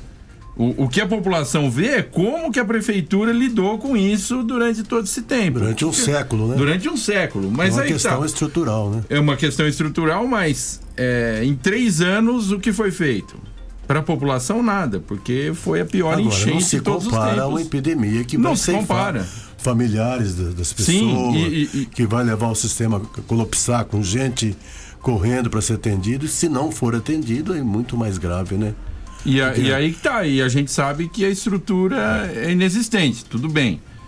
Caso É, não local, estávamos né? preparados, a gente local, nunca está. Né? Nun- a gente nunca é, está Se preparado você for para comparar, por exemplo, se, é, eu acho que a percepção do, do São Carlense, por exemplo, em relação à chuva, é diferente do, da percepção do morador do Guarujá, por exemplo, onde houve mortes. As Lógico, aqui em morreram, São Carlos, né? apesar de ter É, bastante no Guar- barulho também, não houve É. mortes, né? No, no- no e Guarujá, por aqui exemplo, você pode ter tido mais mortes do- com as enchentes do que você terá com o coronavírus. Não, em São Carlos, inclusive, né, se, for, se você verificar Belo Horizonte, Guarujá, Baixada Santista, Rio de Janeiro, não houve sequer casas em que as pessoas perderam as suas casas em Perfeito. Toton. Pô, aí o pessoal perde a- perdeu a casa, não tem como recomeçar a sua vida, não tem onde morar. Então, então São Carlos ainda, apesar de todos os problemas, de ter construído sobre, a- sobre o vale, em cima do rio Gregório, em cima desses rios todos, ao longo de todos esses, esses anos, assim mesmo, as enchentes atacam as casas comerciais, onde não tem, não tem as, as pessoas não estão lá, não morrem, não são casas que as pessoas moram. Uma coisa é você perder seu comércio, outra é perder sua própria casa, onde você tem sua cama, seu filho, suas crianças. É muito mais grave. Isso graças a um trabalho que foi feito numa região de muito. A gente pode lembrar no passado, uma região que era muito arriscada, que era ali no Gonzaga, onde houve um programa, e na época eu fui presidente da Proab, eh, que a gente aplicou Habitar Brasil, onde a gente removeu, a prefeitura removeu dezenas e dezenas de casas, ou aí alguns barracos e algumas eh, casas que ficavam à beira da, da chamada barroca ali do Gonzaga, que seria um lugar que, se existisse hoje, teria tido morte. O vereador licenciado Paraná Filho e secretário de Agricultura faz uma pergunta pertinente. É, se a pandemia de coronavírus chegar até junho, vocês acreditam, Henrique Cotrim, na possibilidade de adiamento das eleições municipais de outubro? É até possível, mas eu tô, tem uma data que precede, que é agora dia 4 de abril, que é o prazo final para as filiações e quando os partidos têm que submeter, depois dia 15, as suas listas de novos filiados ao, ao, ao Tribunal Eleitoral. Eu acho que essa data se, se, por exemplo, se os eh, dirigentes de partidos quiserem fazer as suas filiações a contento, eles têm que fazer reunião, eles têm que visitar, têm que ir na casa das pessoas.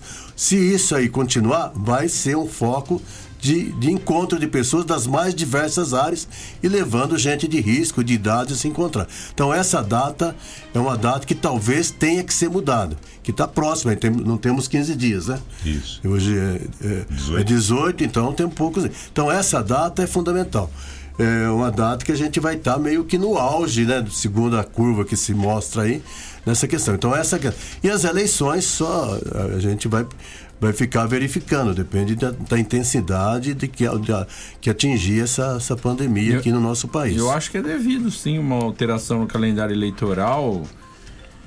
Vários calendários já estão sendo, principalmente acadêmico. A gente acabou de ouvir o Marcaça lá no Fiscar. Está acontecendo a mesma coisa, está tudo fechado lá, as aulas estão suspensas, trabalho em home office. É, fazer eleição, é, fazer espírito, reunião né? eleitoral.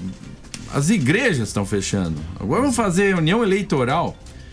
Eu acredito que numa dessa até, até mesmo a, os mandatos, dependendo de como for, não estou defendendo isso, mas dependendo de como for, Alô. os mandatos numa lei é, é, extraordinária, então, elas podem acabar é, levando com que mandatos sejam prorrogados. prorrogados por mais um mês, dois meses, porque fazer uma transição também no rescaldo dessa, dessa pandemia que a gente não tem noção do que vai acontecer, pode ser desastroso. Viu, Henrique? um partido, um presidente de partido.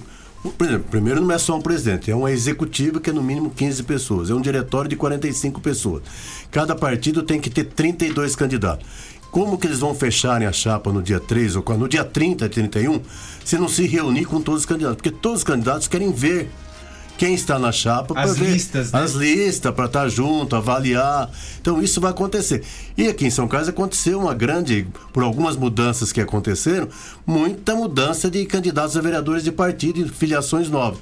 Então, isso no Brasil todo, porque foi criado, é a primeira vez que para eleições é, de municipais a gente tem a tal da janela, que é o mês de, mês de março. Então, uhum. essa janela fez todo mundo se movimentar, porque a cada quatro anos só que eles têm essa possibilidade, quem tem mandato, de mudar de partido. Então, eu não sei se consegue fazer isso porque vai tender as pessoas ou negligenciar na sua tarefa política de montar os partidos, ou ir com tudo para priorizar montar o partido e causar é, relações interpessoais muito próximas que poderá expandir o vírus. Bom, hoje, vamos, não, vamos. Não, pode fazer a sua última não, é, pergunta para a gente entrarmos na análise da. É, é então, eu já ia até dar um, como a gente diz na nossa linguagem, né, Fabinho? É. Dar um gancho para isso, né? Como diria aquele amigo, Vamos em frente. Exatamente. E olhando é, feio pra é, ele. Com chute embaixo da Chutinho por baixo. Eu já recebi chute na canela lá, viu? É, um Cotrim, Henrique, é, vocês acreditam é, é que essa demora né, para se definir também se deu um pouquinho por falta de balizamento? Né? Por exemplo, pesquisas? Não, eu acho que é natural. Primeiro que a lei fixou, a cada quatro anos os parlamentares a nível municipal e quando a eleição eh, nacional, os parlamentares nacionais e regionais também, tem essa janela. Então, todo mundo ficou na expectativa da janela. E houve aqui em São Carlos duas grandes mudanças políticas conjunturais, que foi a saída do Neto Donato do MDB em, em rumo ao PSDB e a saída do, do Ayrton Garcia do PSB para o PSL. Isso tumultuou ainda mais essa coisa que já aconteceria, mas não seria tão intensa essa revoada de, de pré-candidatos de um lado para outro, essa busca de novos, de novos cantos para pousar. Então, essas duas coisas fizeram. Primeira coisa, essa janela dos, das pessoas que têm que tem o um mandato parlamentar e também as filiações que vão até dia 4 de abril, né? Que é seis meses antes das eleições, até as, as eleições anteriores, uh, não, a, não a, a, próxima passada, mas a outra, ainda era até 2012, era um ano para ser filiado, um ano para ter. Pra, residência eh, eleitoral no município, né? Domicílio eleitoral. Domicílio né? eleitoral. Então mudou muito. Hoje é tudo muito próximo, muito em cima, né? A campanha hoje é muito curtinha, 45 dias só. Antes era 90 dias. Então a legislação tem muitas mudanças. E até por ser curta a, a campanha hoje em dia, existe um pouco mais de tempo para que se- sejam trabalhados os nomes, as pessoas ainda estão.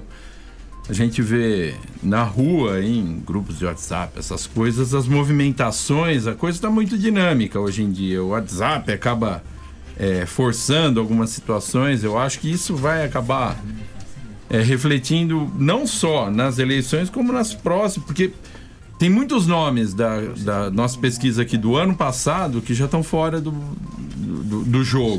Né? E tem pessoas novas também, tem pessoas que apareceram aí do nada. Podem estar com votações baixíssimas agora, mas dado que o que aconteceu, por exemplo, com o governador Wilson Witzel lá do Rio de Janeiro, que ele tinha traço no começo da eleição e ele cresceu. Ninguém sabe, aquilo que eu falei, ninguém sabe como será. O poder econômico agora ele é relativo, porque você pode fazer uma campanha barata pela internet e tendo um, um resultado muito melhor do que campanhas milionárias, que, que, E que mais não, que não tem tanta... eleição. Que Nessa eleição é a primeira eleição municipal que se faz com financiamento público da campanha. Então hoje tem o fundo eleitoral, fundo especial eleitoral, que é basicamente aquilo que vai financiar as campanhas. Ninguém sabe como os diretórios que cujo dinheiro é administrado pelos diretórios nacionais. Então não se sabe como esse dinheiro será distribuído para os estados e dos estados Se para o chegará, município. inclusive, Quanto- né, Se chegará e quanto né? chegará. Muitas vezes pode ser que um, um diretório de um determinado partido não tenha nenhum recurso. né? E tem, tem uma proposta no Senado de utilização do fundo eleitoral para o combate ao Covid-19. Major Olímpio. Apresentou a proposta. Você acha que passa? Você acha que vinga? Ah, os senadores não vão deixar passar Difícil, isso. né? Aqui, aqui, tem uma, Difícil. aqui tem um preceito maior da lei eleitoral que você só pode fazer mudança com um ano antes das eleições. Então teria que, esse tipo de lei teria que ser aprovado até 4 de outubro do ano passado. Ela só entra em vigor após, após um ano da. Qualquer mudança eleitoral tem que ser feita um ano antes das próximas eleições. Existe um preceito maior. Vamos lá então, 8 horas e 25 minutos. A pesquisa eleitoral foi registrada no TSE sob o número SP-0411-2020. TSE, TSE SP-04811-2020. A pesquisa, como disse, coletou 413 questionários. As regiões de distribuição foram as seguintes: Cidade Araci, Vila Prado, Vila Nere, Jardim Bandeirantes, Vila Elizabeth, Centro, Jockey Clube e Maria Estela Fagá. Bem distribuídos todos os é, é, a- a- as zonas da cidade, E né? são- Norte, Sul, Leste e Oeste. São né? exatamente as mesmas regiões que foram utilizadas na, Na pesquisa do de ano 2019. passado, né? É, eu distribuído, acre- Eu acredito que eh, falo esses bairros, mas acho que são bairros e as suas adjacências, né? Sim, As exatamente. proximidades, aquele Exato, núcleo e tal. Eu acho que quando eh, a regionalização me parece boa, eh, as pesquisas costumeiramente são casos, ou fazem essa amostra com 413 mesmo, ou geralmente fazem com 604, que são as duas formas de se calcular para dar aí a questão da confiabilidade, né? Da, da- da pesquisa. Mas é uma amostra boa, uma amostra que traz uma confiabilidade bastante alta. Não sei quanto está falando, isso é em torno de 95? 95. 95. 95. É uma amostra que traz 95% de confiabilidade.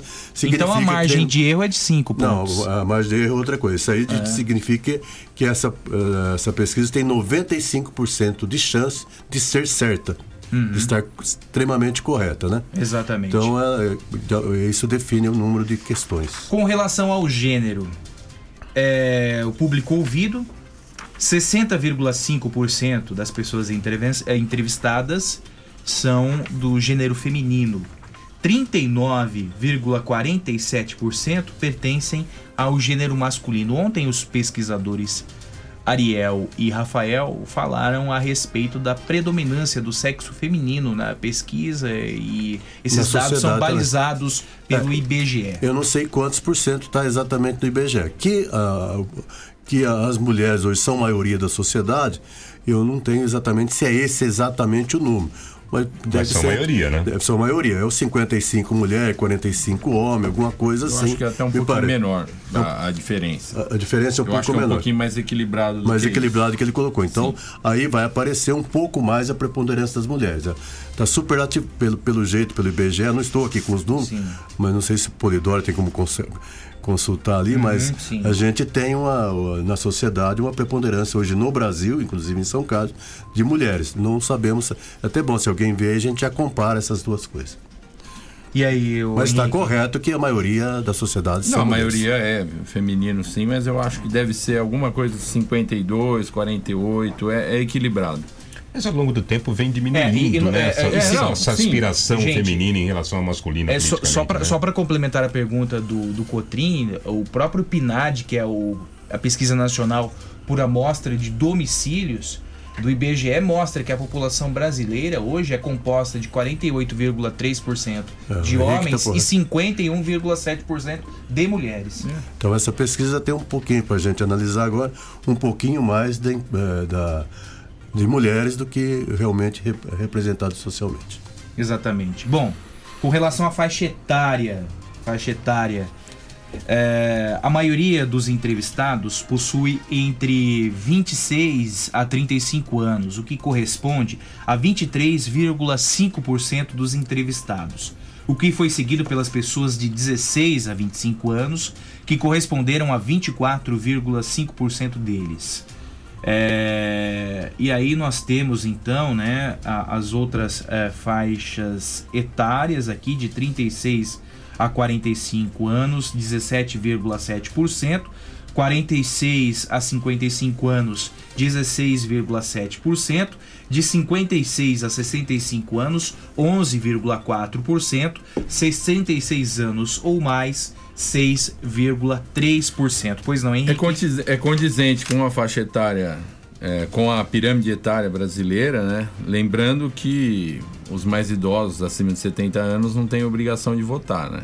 Então, E ainda- abaixo de 16 também. E abaixo de 16 não, não ele acima de 70 não é obrigado e abaixo de 16 não é permitido, né?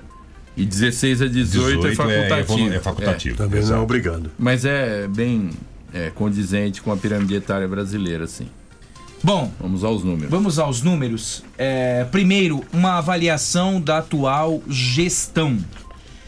É, a Paulista Júnior Projetos e Consultoria, após os questionários, chega à conclusão de que a população em geral possui uma negação, é, uma, uma visão negativa do governante.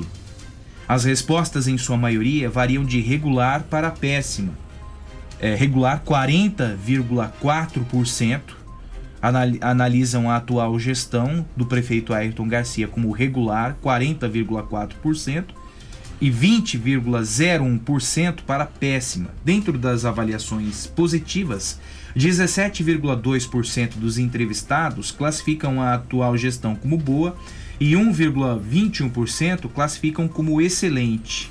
Então vamos aos números repetindo: regular 40,4%, ruim 19,1%, péssima 20,1%, boa 17,2%. Não soube responder 1,94% e 1,21% analisam a administração como excelente. Henrique e Cotrim. São dados 79,6% analisam a administração como regular, ruim ou péssimo.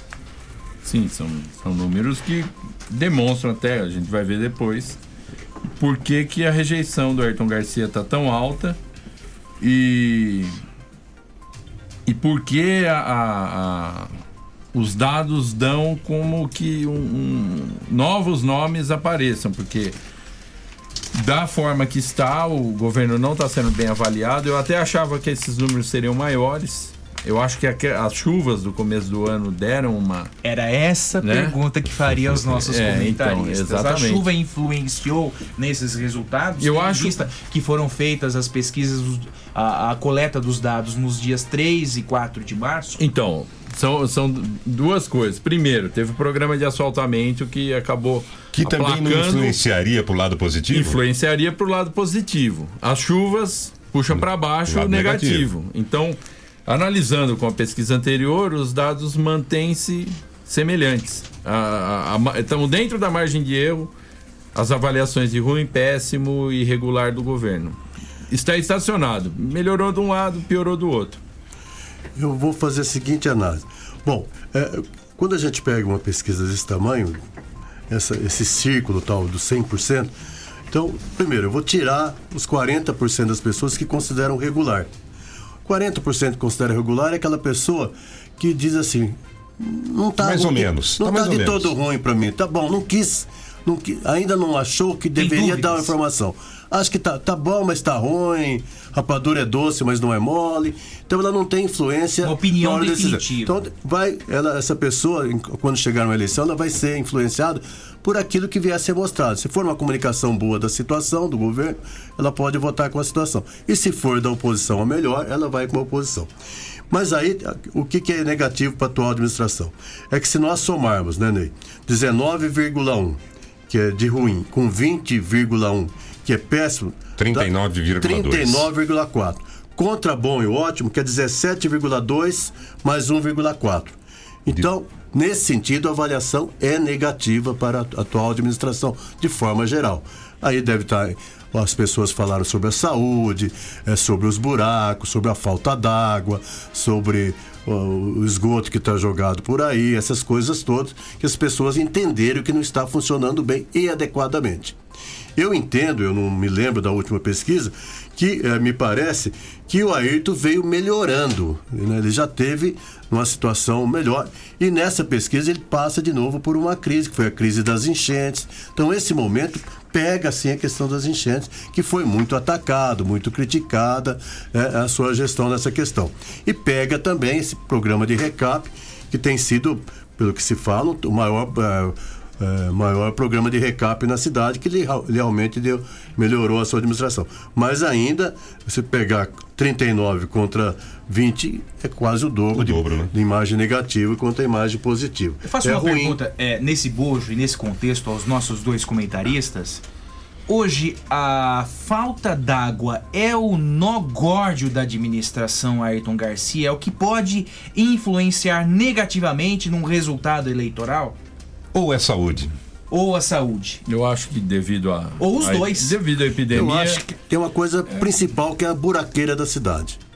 Eu acho que ele está atacando o ponto que deu mais desgaste. Ainda mais com a falta d'água todo final de semana, é, É que a falta d'água ainda é, meu, pelo que eu estou entendendo, ainda não é endêmica, né? Uhum. Como a epidemia. Mas é uma coisa ainda pontual. Esse fim de semana me parece que aumentou muito, né?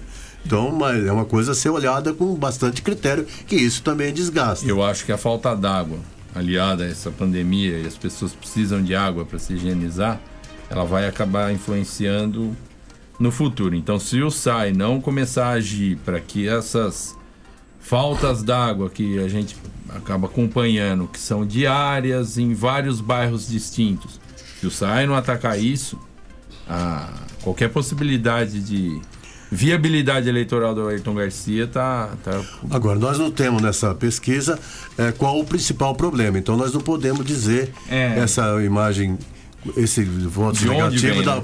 Para que é, para que, o que, que a pessoa mais é, reclama no dia a dia. Mas a gente tem uma sensibilidade, que o Fabinho falou, que é que é a saúde, que, é os buracos, que são os buracos, e também agora a falta d'água que está se acendendo. E se for para seca, se agora com chuva tem falta d'água, na seca, na estiagem, será mais, que coincide com as eleições, deve ser muito mais difícil ainda para a população. Vamos então às perguntas é, feitas pelos é, pesquisadores. A primeira delas: em qual candidato você votaria? Em qual candidato você votaria? Quem aparece em primeiro lugar é o prefeito de Baté, José Luiz Parrela, com 31,48%. Na sequência, o ex-prefeito de São Carlos, Newton Lima Neto, 13,56%. O atual prefeito de São Carlos, Ayrton Garcia, 11,14%. O advogado Neto Donato soma 8,72%. Júlio César, 6,05%. Leandro Guerreiro, 5,57%. Djalma Neri, 3,15%.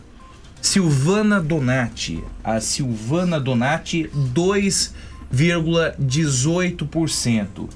Deonir Tófolo, Deonir Tófolo, 0,73%. O administrador Antônio Sasso, 0,48%. E também nós temos o Chico Louco, Chico Louco, 0,24%. Antônio Sasso e Sérgio Ferrão aparecem com 0,48%. Então, Antônio Sasso e Sérgio Ferrão, 0,48%. E Chico Louco, 0,24%. Outros nomes, 0,97% e não soube responder 15,25%.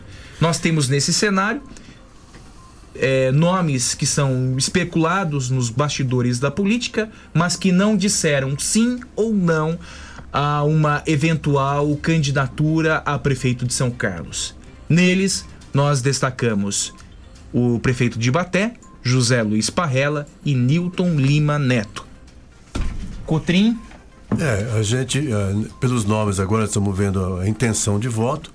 A gente vê, primeiro, José Luiz Parrella, o prefeito, existe na cidade realmente uma impressão assim, aí o, o prefeito José Luiz foi bom para Zé Parrella, foi bom para Ibaté, será bom para São Carlos. Isso nesse momento faz com que haja essa expectativa dele, dele ser candidato e, e, também do Newton, que são duas, Newton Lima, que está também em segundo lugar, com 13 pontos, né? Mas que também tem dito né, algumas pessoas em diversos lugares que não seria candidato, que não será candidato. Né? Então. Uh... O mesmo também acorre... acontece é, é, com o Zé Parrella. Alguns dizem dois... que ele não é candidato. Não, é. Quando se chega mesmo, né, que espreme tá, a fruta e tal, acaba vindo a informação pra gente que ambos não são candidatos. Então aí, é, aí o terceiro colocado, Ayrton Garcia Ferreira, né? Um pouquinho atrás do Nilton, praticamente empatado mostra que ele é uma força ainda em relação aos demais candidatos. Em relação a Júlio César, Sasso, Neto, Leandrinho Guerreiro, é, o Dionírio e o Sérgio Ferrão, né? E a Silvana também, que me parece que informações que eu tenho que ela declinou, ela não é mais não é mais pré-candidata, uma vez que demorou muito essa questão da decisão do Newton sobre ser ou não ser. Então, é, o PT também vai ter que procurar um novo candidato nos próximos dias, a meu ver. Então, eu acho que é uma pesquisa que tem três pontos mais fortes, que é o Parrella, bem à frente, o Newton, o Newton e o Ayrton. E os demais vêm um pouco abaixo, né?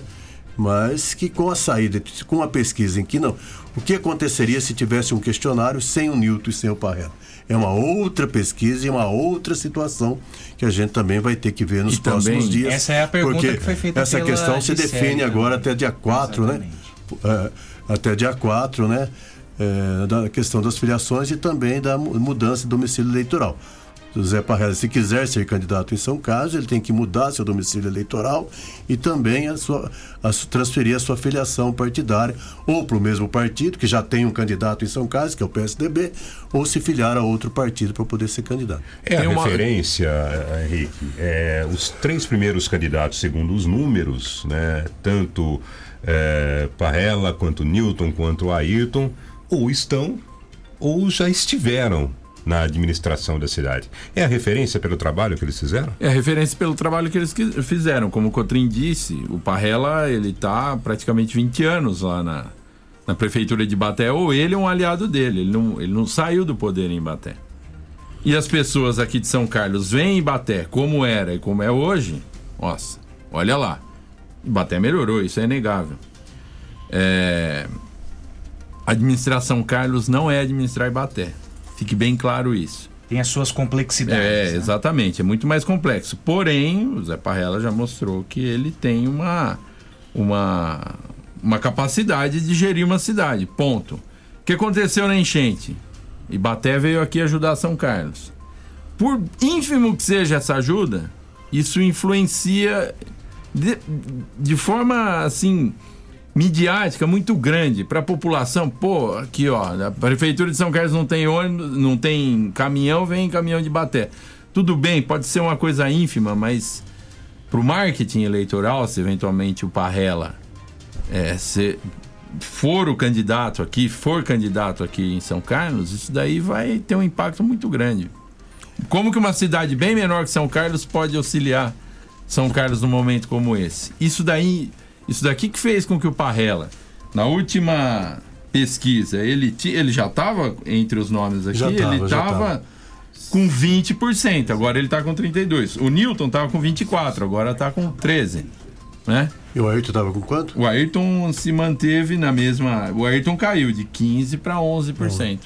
É. Então, eu acho. Agora, tem uma pergunta Mas, pertinente, porém, ó, é- é- só para Pois não, só para claro, terminar. Claro, claro, claro. É, essa indefinição de Parrela, Newton Lima, e às vezes até do Ayrton, porque tem gente que fala que o Ayrton não, não- não gost- talvez não seria candidato. E tem gente que fala o seguinte, que o Zé Parrella administraria a cidade eventualmente só quatro anos, porque ele é um prefeito em curso em Ibaté. Há esse comentário que é, geraria um desinteresse da sua pré-candidatura a prefeito de São Carlos. Ele só pode ser candidato em São Carlos nesta eleição porque ele está no primeiro mandato.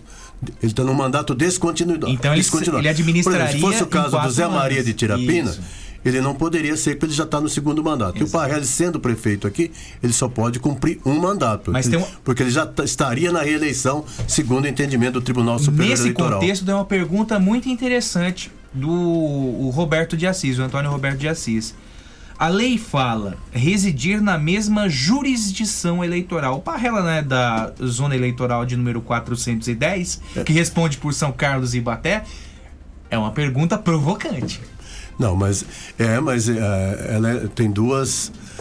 A jurisdição de Baté é, É outra, apesar de essa- ser na mesma zona. é- é a dúbia zona, essa- Zona e a jurisdição zona, são- a zona, a 40 décima zona eleitoral, ela abrange duas jurisdições. A de São Carlos, uma parte de São Carlos, e do município de Então, Baté. isso não tem nada Então a jurisdição. Então teria que transferir. Ele poderia até ficar na mesma jurisdição, se depende da região da cidade que ele Na mesma morar, ele zona, pode né? ficar na mesma zona. Mas ele muda, muda seu título, muda a sua. A O sua- domicílio seu eleitoral é domicílio eleitoral, né? E provavelmente ele São tem que comprovar administrações residência. diferentes, né? Uma Agora, administração você, aqui e outra lá, né? A É, pergunta não que tem- você fez, por que nós temos Parrelli, Ayrton e Newton? Tá parecendo que a cidade procura alguém fazedor, alguém que faça as coisas, alguém que realize. Está me parecendo isso, em detrimento dos demais candidatos que vêm com propostas, pro- geralmente propostas boas, mas que ainda não têm uma experiência de administração executiva, que não, não é daquele de fazer. Eu fiz, eu, eu fiz tal obra, eu fiz aquilo. Me parece que estão procurando alguém que faça. E Mas talvez- queira ou não queira, o. Newton tem essa imagem, o Parrelli tem e também o Ayrton tem dos candidatos Mas talvez isso venha simplesmente porque a referência que as pessoas têm de alguém que já foi prefeito, já foi administrador. Aquilo que eu estava falando dos candidatos que estão com traço aqui, que estão com menos de 1%, menos de 2%, é, nesse vácuo que eventualmente uma não candidatura de Parrela, Newton Lima e Ayrton, esses candidatos pequenos, eles, eles podem muito bem ocupar esse vácuo. Vai ficar uma, uma brecha aí de 50%, metade dos votos, que poderão ficar órfãos se esses candidatos maiores acabarem desistindo no final da- das contas, no final da eleição. Não. E aí quem entra? Quem entra, quem tiver proposta. A referência agora é quem já tem alguma coisa para mostrar. Mas Desses- chegando desses- ali, desses- por exemplo, vou, vou- vou até dar o caso da última eleição, Neto Donato. Neto Donato ele não tinha conseguido se eleger vereador quando o Cotrim aqui foi candidato a prefeito. Né? Ele, ele era da chapa, da tua chapa, lembra? E ele não conseguiu se eleger vereador. Na outra eleição, sem ter um trabalho administrativo, ele foi o segundo colocado. Por quê? Porque ele, ele ocupou a brecha da rejeição ao Altomani, né? Ele era uma alternativa ao Altomani, ao PT, Olha. ao Bragato, e ele acabou sendo o segundo colocado. Ele se aproveitou disso. É, sabiamente. é. E aí, hoje ele é colocado como um nome mais robusto. Mas à época ele não tinha força eleitoral suficiente para ser o segundo colocado, ficar É verdade. atrás eu acho que aí da- da- dos três candidatos, eu acho que tá a, a candidatura do Ayrton me parece mais consolidada pelas coisas que a gente conversa. Parece que ele depois que essa definição, ele tomou uma, ele não tomaria, me parece, uma atitude tão é, um, brusca, um movimento tão grande, sair do PSB ir para o PSL, se ele não fosse o candidato. Então, a, o Ayrton acho que tem grande chance, é, provavelmente 99% de ser candidato, sim, por, por essa atitude que ele tomou, por esse trabalho que ele está correndo e fazer recapeamento, essas coisas todas. Mas o Parrelli e o Newton é que nós vamos esperar os próximos dias. O Isso. Newton com muito menos chance, que já parece que já sinalizou que não, não será. E o Parrelli ainda que está incógnito, porque existem várias pessoas de Batel ligadas à sua assessoria e tal, que ainda é, conversam com lideranças políticas de São Carlos sobre essa possibilidade. Mas é ele que vai decidir, é ele que é o senhor da sua decisão e vamos aguardar. Num cenário sem Parrela e Newton Lima, o favorecido é Ayrton Garcia? Pergunto a vocês dois. Eu acho, eu acho que não, eu acho que não, não, não se favorece não, por isso que eu estava narrando agora, né? Numa dessa, um Neto Donato, um Júlio César, eles podem crescer ocupando esse eu acho que o Newton e o Ayrton, eles têm uma intersecção muito pequena nos eleitores de um e de outro. Eu ainda acho que isso é... Mas o Leandro Guerreiro também não entra nos votos do Ayrton Garcia? É uma outra questão que faço. Também, é, também. No público do também, Ayrton Garcia? Também, entra. Candidatos populistas, populares e e, e atinge, sim, a mesma faixa. Na última eleição, não. O Ayrton acabou tendo voto de uma gama de eleitores muito diferente. Mas nesse momento, o, público cativo do Ayrton que vota nele desde a década de 90 para qualquer coisa é muito semelhante ao do Leandro Guerreiro. O Djalma ocupa esse espaço da esquerda? Do, do Newton Lima, se ele é. for a, só se ele for a única opção. Eu acho que se o PT lançar um candidato, ele racha. Eu acho, como eu tinha falado na última, eu acho que a esquerda ela fica nos 20%, 25% no máximo. É, o Djalma e o Newton Lima, eventualmente Chico Louco, não sei, mas não, não passa disso. Será que é possível haver uma, haver uma aliança ainda entre PSB do Chico Louco, PT do Newton e Djalma Neri, talvez seja o candidato de uma organização. PCdoB, que não sabemos o que vai fazer, né? Está na administração do é, Ayrton. É, o mas... PCdoB está na administração do Ayrton. Ayrton né? Mas o Ayrton no PSL, que fará o PCdoB, né? Eu não sei. E o PSB. Então, será possível essa Já aliança pensou, à esquerda? O pessoal do PCdoB na urna, digitando o 17. Aperta um. 7. Pelo pouco. E aí eu confirmo. Imagine só. Eu acho que pelo pouco que eu ouvi do, do Djalma em algumas redes sociais aí, eu acho que ele, ele já sinalizou que não é possível é, uma aliança é, com o PT. É, Porém, a hora que chega ali na, na hora do jogo... algumas pessoas, Djalma Neri já sinaliza uma candidatura a vereador, vereador. para o PSOL é. conquistar pela Mas primeira ele esperava, vez. inclusive, numa entrevista feita, que nós fizemos até gravada, né? Isso, ele já exatamente. afirmou isso, inclusive. Ele que preferia, é vereador. vereador. É. Ele preferia é. uma aliança com o PT desde que o candidato fosse o Newton Lima, né? Sempre expressou isso. isso. Essa era Sempre a posição dele, isso. né? Agora, sobre essas duas questões é, levantadas é, num cenário é, sem Newton e Parrela, e a unidade fiz... da esquerda. A pesquisa nós não fizemos, não fizemos essa pergunta, né? Não, é, nós temos outros cenários que... Não tem questionário sem união. É, não, a gente fez, é, fez confrontos, ah, né? Tá, Ayrton, Parrela, E tem a questão Ayrton da rejeição, né? Neto, né? Rejeição, é, isso. Mas não fizemos dois cenários, não. só fizemos um questionário. Não. Então Mas não é possível saber quem é. é ainda o beneficiado. Eu acredito, por essa, essa questão de fazedor, que a saída do Parrela e do Newton beneficiaria em princípio, ao Ayrton Garcia. Ele tenderia a subir. Mas isso significa também, nesses votos também, tem muitos votos que são de oposição ao Ayrton e se, se, se distribuiria entre os demais candidatos de oposição. Mas uma parcela boa iria para o Ayrton nessa questão da do, do da, da, semelhança de estilo, as, de, de, de, imagem que as pessoas têm deles, né? De fazedor, dessas coisas todas que a gente falou. E uh, uma, mas uma parte grande também vai para os demais partidos e se divide. O Ayrton sempre, evidentemente, será beneficiado pela divisão. Uma coisa que nós estamos falando. Então, são oito candidatos e que espelhando aí uma proposta de oposição. E isso beneficia o candidato da situação, porque as pessoas olham e. Uh, porque você não precisa, aqui não tem segundo turno, não precisa 50% mais um dos votos, você precisa ter uma maioria. Você pode se eleger com 30%, 27%. Sim. Vamos então à pergunta relacionada à rejeição. Em qual é, desses candidatos você não votaria? Essa é a próxima questão que vamos apresentar para você, ouvinte do Jornal da Pop. Ayrton Garcia vem com um percentual de rejeição de 32,20%. O segundo é mais rejeitado, Leandro Guerreiro, 19,37%. Na sequência, Newton Lima, 17,43%.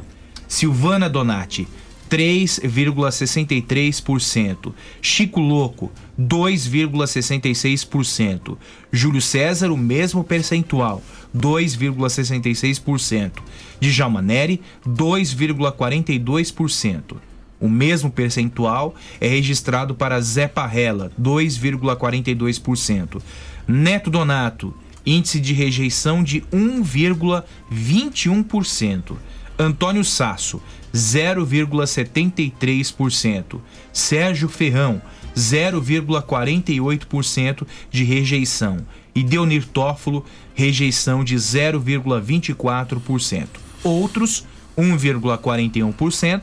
E não soube responder, 13,08%. Começo com você, Cotrim. Eu acho que aí a rejeição maior, mu- muito grande, é uma dificuldade para o governo do Ayrton, né? Vamos ver aqui quanto que é o número. É 32,20%. 32,20% para o Ayrton. Leandro Guerreiro 19,37, Newton Lima 17,43 e não sabe 13. É, novamente, aí você vê que tem uma, uma- uma- o que destoa aqui dessas rejeições de quem é visto como pessoa que já foi, que já exerceu o cargo. É o Parrela que tem uma rejeição muito pequena. Então esse é o diferencial. Quanto tem? Estou procurando aqui. 2,42%. É uma rejeição pequena, porque ao mesmo tempo que ele desfruta da sua imagem de fazedor, de tocador de obras, ele não é de São Carlos, então a rejeição dele é pequena. Pode ser que durante a campanha tenha uma rejeição, dizer que veio uma pessoa de fora, essas coisas, mas de qualquer forma, das pessoas que lideram aí, o Parrela tem uma, uma rejeição bastante pequena e o Ayrton tem uma rejeição que já foi maior, mas ainda é muito grande. É, e lembrando que a rejeição aqui, a, a soma dessas rejeições é 100%, mas a rejeição, na verdade, ela dá muito mais que isso. Porque você tem que escolher um na pesquisa. Mas pode ser que Eu não você não outro votaria de, de- em hipótese alguma em dois ou três ou cinco desses candidatos. É, o Henrique levantou bem. É, é uma forma de levantar a rejeição. É uma- essa aí. exato. É uma forma de você só falar uma pessoa, então Qual fica seria com o 100%. pior de Mas tem todos? outros, vo- você não vota em quem? Não vota em fulano, cicrano e beltrano. Mas essa que ele optou deu 100%, né? É, essa, então, essa a pessoa soma só é falou um nome. 100%. Mas, por exemplo, o Ayrton Garcia e Leandro, como, a- como nós falamos, ou Silvana, Djalmaneri e Newton Lima, eles podem ser agrupados numa rejeição só. Uma Uhum. pessoa que vota no Newton dificilmente também votaria na Silvana, no Djalmaneri. Uma pessoa que não votaria no Ayrton dificilmente também não votaria no Leandro e vice-versa. Então a, a rejeição aí ela é um pouco mais é, extensa do que, do que essa daí que está posta no momento. Vamos aos cenários então, meninos? Cenários. No confronto Ayrton Garcia-Zé Parrela, nós temos um percentual de votos para Zé Parrela que atinge 66,34%. Ayrton Garcia, 17,68%. E nenhum deles, 15,98%.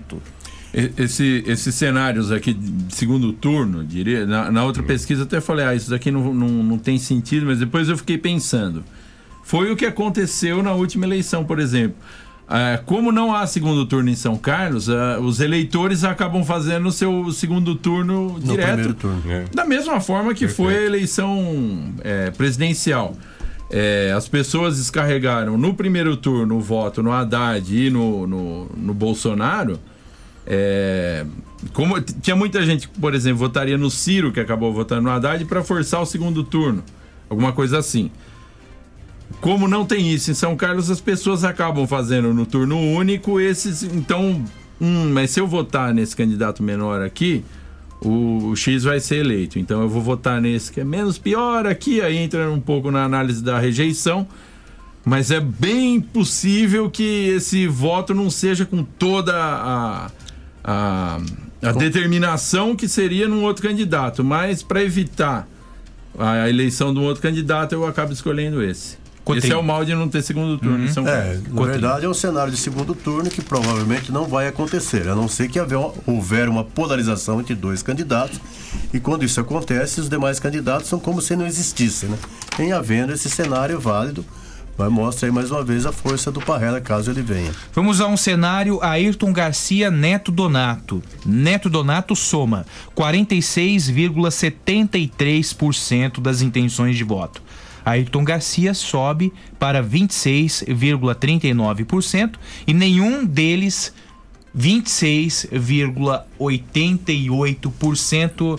Pois Aí não, tá. Vocês estão vendo como que a rejeição do Neto Donato não é só aqueles Dois- é um- dois, um- um, Não, em nenhum, não votaria em nenhum dos anteriores 26,88. Se somar a rejeição do, do Ayrton, é, não, não- a, a conta não fecha. Então, quer dizer, a rejeição do Neto é maior do que aqueles 2% que aparecem naquela primeira Porque pesquisa. a forma como foi feito de, Exatamente. de estabelecer dentro do 100%, ela, ela escamoteia ah, algumas rejeições. Porque Exato. a pessoa optou só por um, mas também não vota no outro e no outro, e não, essa não Rejeita apareceu. os dois? Rejeita os dois, exatamente.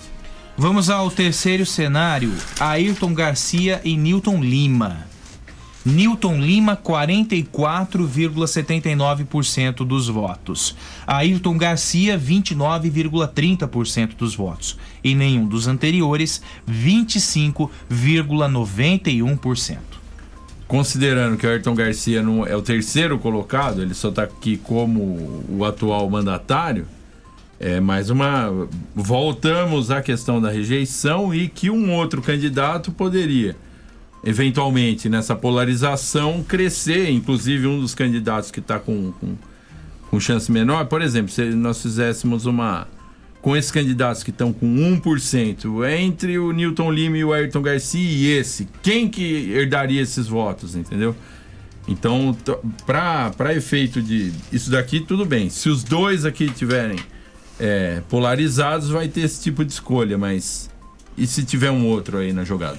E aí também pode mostrar uma das razões também, uma das, uma das várias razões do Newton está definido por não ser candidato. É uma eleição em qualquer cenário, é difícil para ele também. Com os candidatos definidos, é mais fácil balizar e comentar a respeito dos é, da preferência do eleitor, a preferência de momento e os destinos políticos de São Carlos. Vocês concordam com isso, Henrique, Cotrim? Eu acho que pode ter nessa lista de candidatos alguns que talvez vão pensar melhor. Pode haver algumas alianças, algumas junções de candidatos que não se saíram tão bem nas pesquisas. Então, na verdade, não vamos esperar essa data agora do 4 de abril, né? Para ver que são as filiações consolidadas. E aí sim a gente vai ter os times formados. Né? Quantos partidos ficou com determinado candidato, quantos ficaram com outro, quantos candidatos a vereador determinado candidato tem, que tem uma influência também importante, na, tanto na pré-campanha como na campanha. E aí é que a gente começa a consolidar. Mas de qualquer forma, Fabinho, Ney, Polidoro, é, o Regis, de parabéns por ter realizado essa pesquisa. É uma forma de colocar discussão na sociedade de São- Carlos, de colocar luzes sobre os diversos nomes de pré-candidatos para eles serem continuar discutindo essa questão e até analisarem se permaneçam ou não no páreo e para as eleições. Então é uma forma de colocar discussão, de- de- das pessoas conhecerem quem são, quem está pleiteando, quem tem vontade de ser. Pode não ser Pois é. definidora, mas é balizadora. Balizadora. né? É balizador, importante. exatamente. Lança luz, inclusive a candidatos que talvez analisem ainda a viabilidade eleitoral ou então uma junção de nomes aí. Não, vamos montar uma chapa então, vamos agregar. Tudo é possível, é, lembrando que a gente tem um cenário aí meio caótico pela frente que vai influenciar e muito é, qualquer qualquer ideia do que se tenha ali pra frente. A coisa é realmente muito complicada e, e vai ter um impacto muito grande na questão eleitoral, sem dúvida. Gente, eu agradeço a você, Henrique e Cotrim, e eu faço um convite aos dois. Nós precisamos de uma reflexão sobre as eleições à Câmara de Vereadores. Porque a nova legislação eleitoral está fazendo uma reviravolta no cenário político com relação às sobras eleitorais. As regras mudaram. Tem partido que costumeiramente fazia de três a quatro cadeiras, com muito suor e sacrifício, fará duas, no máximo três. E nós precisamos de uma reflexão sobre essa nova legislação eleitoral E partido que não atinja o coeficiente eleitoral poderá fazer um. Exatamente.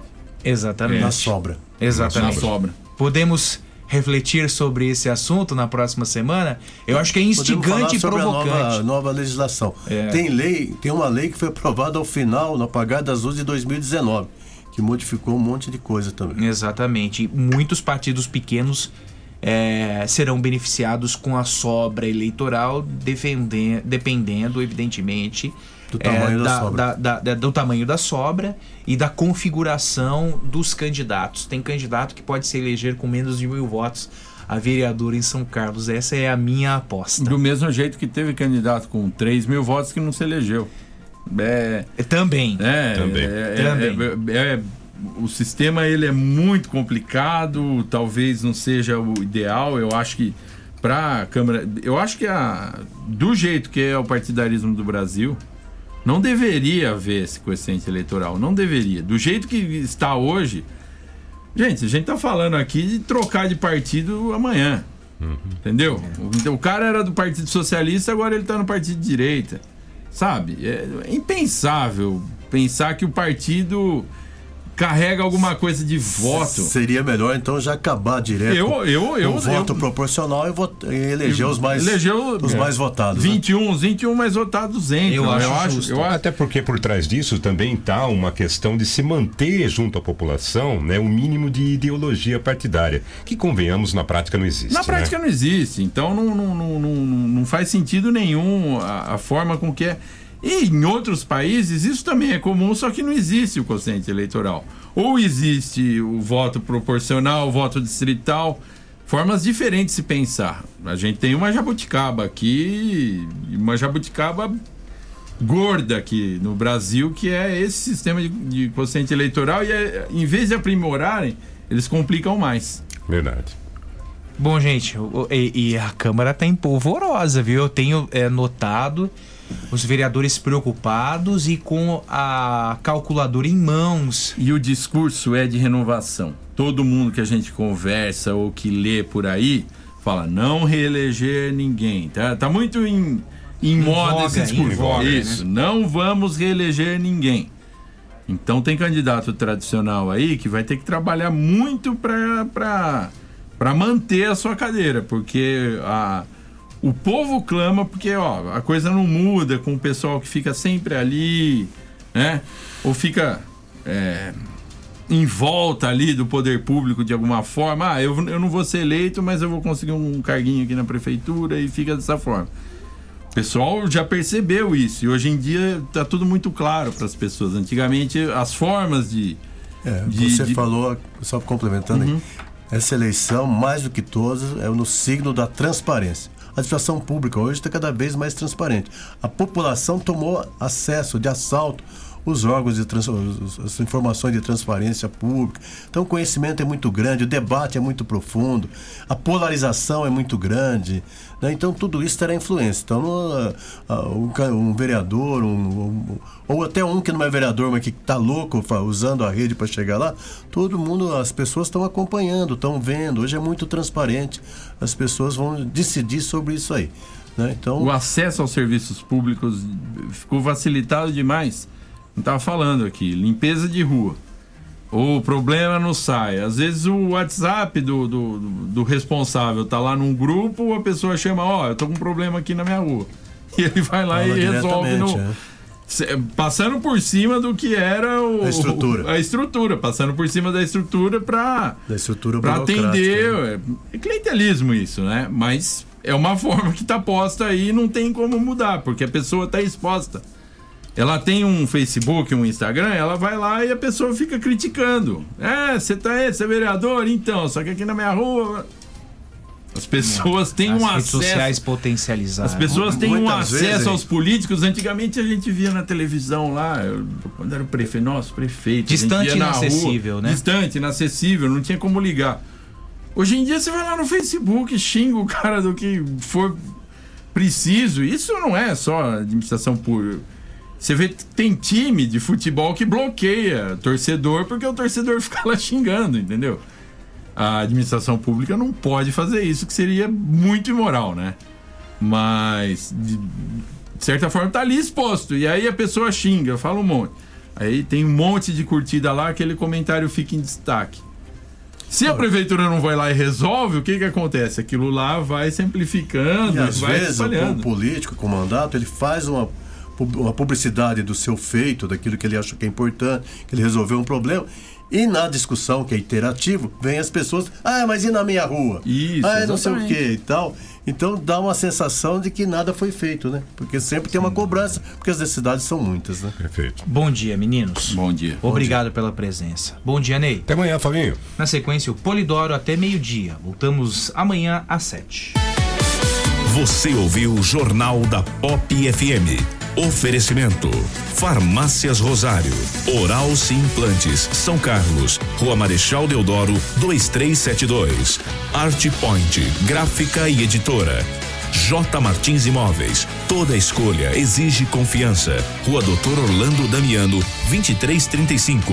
E Avatim, refúgio de boas sensações. Na Rua Episcopal 2089B, Centro. Tudo que você procura numa Farmácia Rosário. É barato, é Rosário. Atendendo toda a região. Os melhores preços, as melhores promoções. Rosário. Você conhece, você confia. É barato, é Rosário. Farmácia Rosário. Dedicação e Sim, sim, eu vou pra Oral Sim. Pra, pra minha vida melhorar. Ri, ri, quero voltar a sorrir. Ha, ha, sorrir e gargalhar. Eu vou abrir a porta pra felicidade. Curtir a família, amigos, sorrir à vontade. Oral Sim, a rede de implantes dentários número 1 um do Brasil. Nosso carinho constrói sorrisos. Em São Carlos, Rua Marechal Deodoro, 2372. Agende sua avaliação. Ligue 21069500. Uma folha de papel pode receber diferentes impressos. E com o nosso cuidado, sua impressão pode criar vida. Alta qualidade, aliada aos melhores e mais sofisticados métodos de acabamento, fazem sua impressão sair do papel. Sensibilidade no atendimento, qualidade artística nos processos de produção, velocidade na entrega e os melhores preços. Art Point, impressão que faz diferença. Agora também na nova unidade no Shopping Lupo, em Araraquara. Está procurando o imóvel dos seus sonhos, pronto para morar com ótima localização e não sabe por onde começar? A J Martins Imóveis está disposta a te ajudar. Há mais de 20 anos no mercado imobiliário, fazendo negócios com transparência e segurança. J Martins Imóveis. Toda escolha exige confiança. Acesse jmartinssaocarlos.com.br. Fone 3372-0281. Whats 997983334. Já reparou como nossa memória traz o perfume de certos lugares e de pessoas queridas? Cheiros que nos acolhem. A Avatim é especialista em cosméticos carregados de boas sensações. São mais de 450 itens, entre difusores, perfumes para interiores, hidratantes, sabonetes, dentre outros produtos focados no bem-estar. Visite a loja, Rua Episcopal 2089B, Centro.